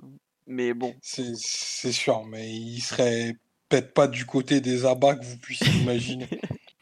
ouais, voilà. Non, mais c'est vrai qu'il y a des questions d'assurance et tout. Euh. Bon, ça paraît compliqué. Voilà pourquoi j'y crois pas du tout. Après, elle peut faire un match comme ça pour reprendre le rythme euh, éventuellement, euh, mais globalement, ils vont pas les envoyer. Euh, voilà. Ou ça serait au camp des loges qui les ferait jouer, quoi. Et encore. C'est comme ça. C'est faut honnêtement, faut pas trop euh, espérer ce, ce genre de choses. Et... On dit que voilà, les clubs de L1, ils les mettent un ou deux joueurs euh, pour revenir avec la, la réserve. Oui, moi j'ai vu jouer Ro- Roten avec la réserve, j'ai vu jouer comme ça des quelques Luindula jouer un peu avec la réserve une fois. Ouais, mais c'était c'était une autre époque, ça se fait quasiment plus. Avant, dans ton dans ta réathlétisation, tu avais toujours un ou deux matchs en, en réserve. Maintenant, ça se fait, enfin, ça se fait plus du tout, plus du tout, plus du tout. Voilà. Donc, ça part mal pour les envoyer là-bas. Euh, Est-ce que vous avez des souvenirs d'autres clubs avec des indésirables comme ça, avec des salaires énormes? Comment ça finit? Ouais, à peu près tous les grands clubs sont dans ce cas-là. Vous pouvez aller demander du côté des Rois des Leviers à Barcelone. Là, il y a Braithwaite qui ne veut pas partir sans ses salaires. Non, mais le Barça a fait quelque chose il y a deux ans quand ils devaient absolument se séparer des joueurs. Euh, Ils ont fait l'échec pour le coup. Rakitic et Suarez, ils sont partis à 0 euros euh, à Séville et à l'Atlético. Et on parle de Rakitic et Suarez, on parle pas de, avec tout le respect pour, de Herrera et Gay. Et ils sont partis pour 0 euros avec euh, un chèque du, du Barça qui compensait plus ou moins. Quoi. Et le mieux, Rafi- Raf- Rafinha, il sait ce que c'est aussi. Il Rafinha était- aussi, il est parti à 0 euros. Il, a été il est parti par à le Barça. 0 euros plus pourcentage à la revente parce que ben, le, le Barça voulait absolument s'en séparer. on nous dit Mais la bon, Juve avec Higuain et Matuidi aussi, quand ils sont partis à Matuidi. Ah, à Miami, pardon. bah ouais, c'est ça, Higuain, Higuain, c'est vraiment le. C'est un peu ce qui a été. Enfin, je veux pas le comparer à Icardi parce que Higuain a fait deux saisons, deux très bonnes premières saisons à la Juve et c'est devenu ensuite un, un joueur euh, qui rentrait plus dans le projet sportif parce qu'il y avait Ronaldo, parce qu'il y avait Dybala, etc. Et euh, ils ont résilié et ils ont fait une moins-value énorme parce que c'était un joueur qui n'était pas amorti et ils lui ont filé un chèque aussi pour, pour partir. Enfin, ce serait un peu l'équivalent pour nous de, de résilier Icardi euh, euh, cet été en fait. C'est-à-dire tu ferais une moins-value de 20 millions d'euros dans les, dans les comptes de cette année et tu, tu lui ferais un chèque énorme pour compenser la, la perte de salaire qu'il il aurait dans son futur club. Mais ça, c'est vraiment le type d'opération qu'il faut éviter euh, absolument. Ouais, ça, ça le Real a fait alors, le Real a fait ça euh, cet été aussi pour Jovic, Ouais. qui est parti à 0 euros pour, à la Fiorentina. Pareil, bah, énorme moins-value euh, dans les comptes du Real et, et un, un petit chèque, j'imagine, aussi pour le joueur. Il n'allait pas retrouver le même salaire à, à la Fio, mais pff, on va dire que les, les situations ne sont pas comparables parce que le Real euh, club peut-être sans doute le mieux géré euh, en Europe d'un point, de vue- d'un point de vue économique. Et ils ont la capacité à, à faire ce type d'opération sans que ça influe trop dans les comptes. Et d'ailleurs, ils viennent de faire une, une, une énorme vente de- à 70 millions d'euros sur, sur un de leurs joueurs qui était complètement amorti. Donc, euh, Mm. ça, on n'est pas du tout dans les mêmes, dans les mêmes sphères. Ce serait, c'est un dollar pour le Real, pour le PSG, ce serait un bain de sang. Bah, eux, ils ont, ils ont un indésirable qui est dans l'effectif et qui est même, euh, enfin, qui fait même des bancs, c'est, c'est Mariano. et hasard. Qui veulent se, se séparer depuis, euh, enfin, cinq ou six mercato consécutifs, qui a pas d'offre et, et tout, non, qui a des offres paradoxalement, Il veut pas mais partir. qui enfin, refuse, il, re- il refuse parce qu'il est heureux à Madrid et qu'il peut jouer à la PS5, quoi. Et bien on a le même, il est arrière gauche. Et peut-être même qu'on pourrait faire un duel extraordinaire sur NBA 2K pour voir lequel est le champion du banc de touche. Mais oui, tous les clubs ont ça honnêtement. Euh, on a Eden après, nous, on en a Hazard. quand même 10 entre 10 et 15 dans un loft. Je pense que c'est du jamais vu dans un club euh, européen comme ça, euh, de, cette dimension-là. Mm. Ça, je j'ai pas forcément, j'ai pas d'exemple en tête honnêtement. Après le loft du, du, du LOSC, hein, quand Campos arrive à Ibelsa, je pense qu'il était assez bien garni. Mais euh, dans un club de la dimension du PSG, avec le niveau de salaire dont on parle, et je pense que c'est sans commune mesure. Oh, euh, attends, je réfléchis. Il n'y a pas eu des moments où, quand, quand il y a eu changement d'entraîneur, genre à City, où quand Guardiola est arrivé, il a dû en virer une quinzaine au moins, non? Mais Je me ouais, souviens que Guardiola, les premiers matchs, il jouait avec Sagna et Clichy. Hein, il mettait pas non plus. euh, oh le pauvre. en, laté- en latéraux intérieurs, euh, aujourd'hui, t'as Cancelo et Walker. ouais, C'était Sagna et Clichy les premiers matchs. mais- Ouais, Chelsea aussi, Barclay, euh, qui bat Batshuayi. Chelsea et son armée de joueurs, ils ont probablement eu ce, ce genre de truc aussi, quoi. Mais bon, c'est comme ça. Drink water, et oui. Et oui, buvez de l'eau quand Ah, vous des indésirables, oui, mais les mettre carrément en dehors du groupe, les faire même plus s'entraîner avec le reste de l'équipe, etc. C'est vrai que Chelsea, ils avaient quand même Kepa, Drinkwater, euh, il y avait qui encore euh, Barclay, Batshuayi, Bakayoko, Emerson. Ah, ils en ont eu des mecs pas bons à virer. hein. Et il dans le tas, il y avait quand même le gardien le plus cher au monde. hein. Bon, enfin, il est toujours ils là. il- s'entraînaient tous avec l'équipe. Ils s'entraînaient tous avec l'équipe. Tu crois que les Kennedy, Baba, tout ça? Ah, Je sais pas. Et qu'ils Ah, ont... Kennedy et Baba, c'est pas forcément. c'est pas forcément le même type de, De ouais, je suis d'accord. mais je pense que Bakayoko, il s'entraînait avec l'équipe. Et Hmm. Batshuayi aussi. Mais Mm. Ouais, C'est vrai que nous, le loft, là, euh, bah, il nous reste euh, 10 jours de loft parce qu'après, ils doivent être réintégrés. Euh, bon, on va voir. Mais globalement, le, mercato parisien a, l'air d'être euh, très très bloqué. Hein, pour revenir un peu au sujet initial. On, en est encore avec 27 ou 28 joueurs, je pense, dans l'équipe première. Donc euh, ça fait encore du monde, hein, hmm. on va dire. Ouais. Bon, ça sera le mot de la fin, je pense. On en est à 2h21 de podcast. Pour une fois, on va pas dépasser trop. on vous remercie. Ah oui, merci au Subber, Ongarat, BW Dog, Citoyen751, Enapets, Le Mousse, Samer PS et Maxou. Je ne sais pas qui est Maxou, mais on en a plusieurs des Maxou qui rôdent autour du podcast. Donc, merci à vous tous. Euh, on vous... Est-ce qu'Icardi va dégager? Mais si Wanda est très séduisante en Turquie, peut-être. Sinon, euh, c'est mal barré, on va dire. Allez, je mets une pièce sur un club italien quand même qui tente le coup hein, avant le 31. Ivre Limoncello, après avoir été abusé par Antero dans une négociation un peu trop arrosée, il se paye Icardi un soir de, du mois d'août. Je ne vois que cette solution pour Mauro, malheureusement pour lui. Sur ce, encore merci pour votre fidélité. Vous êtes encore 500 à nous écouter parler de mercato et d'autres choses. On espère que ça vous a plu. On sera là normalement lundi prochain à 95%. Je suis pas totalement certain que je pourrais le faire lundi prochain. Étant en déplacement la journée, je, vous ferai ce que je peux. En tout cas, je, vous tiendrai au courant de, l'horaire et, de la date. Euh, je vous remercie. Euh, ça sera dispo évidemment en replay audio. Bah là, dès que je finis, je commence la conversion, tout ça. Et sur YouTube, ça sera probablement demain matin.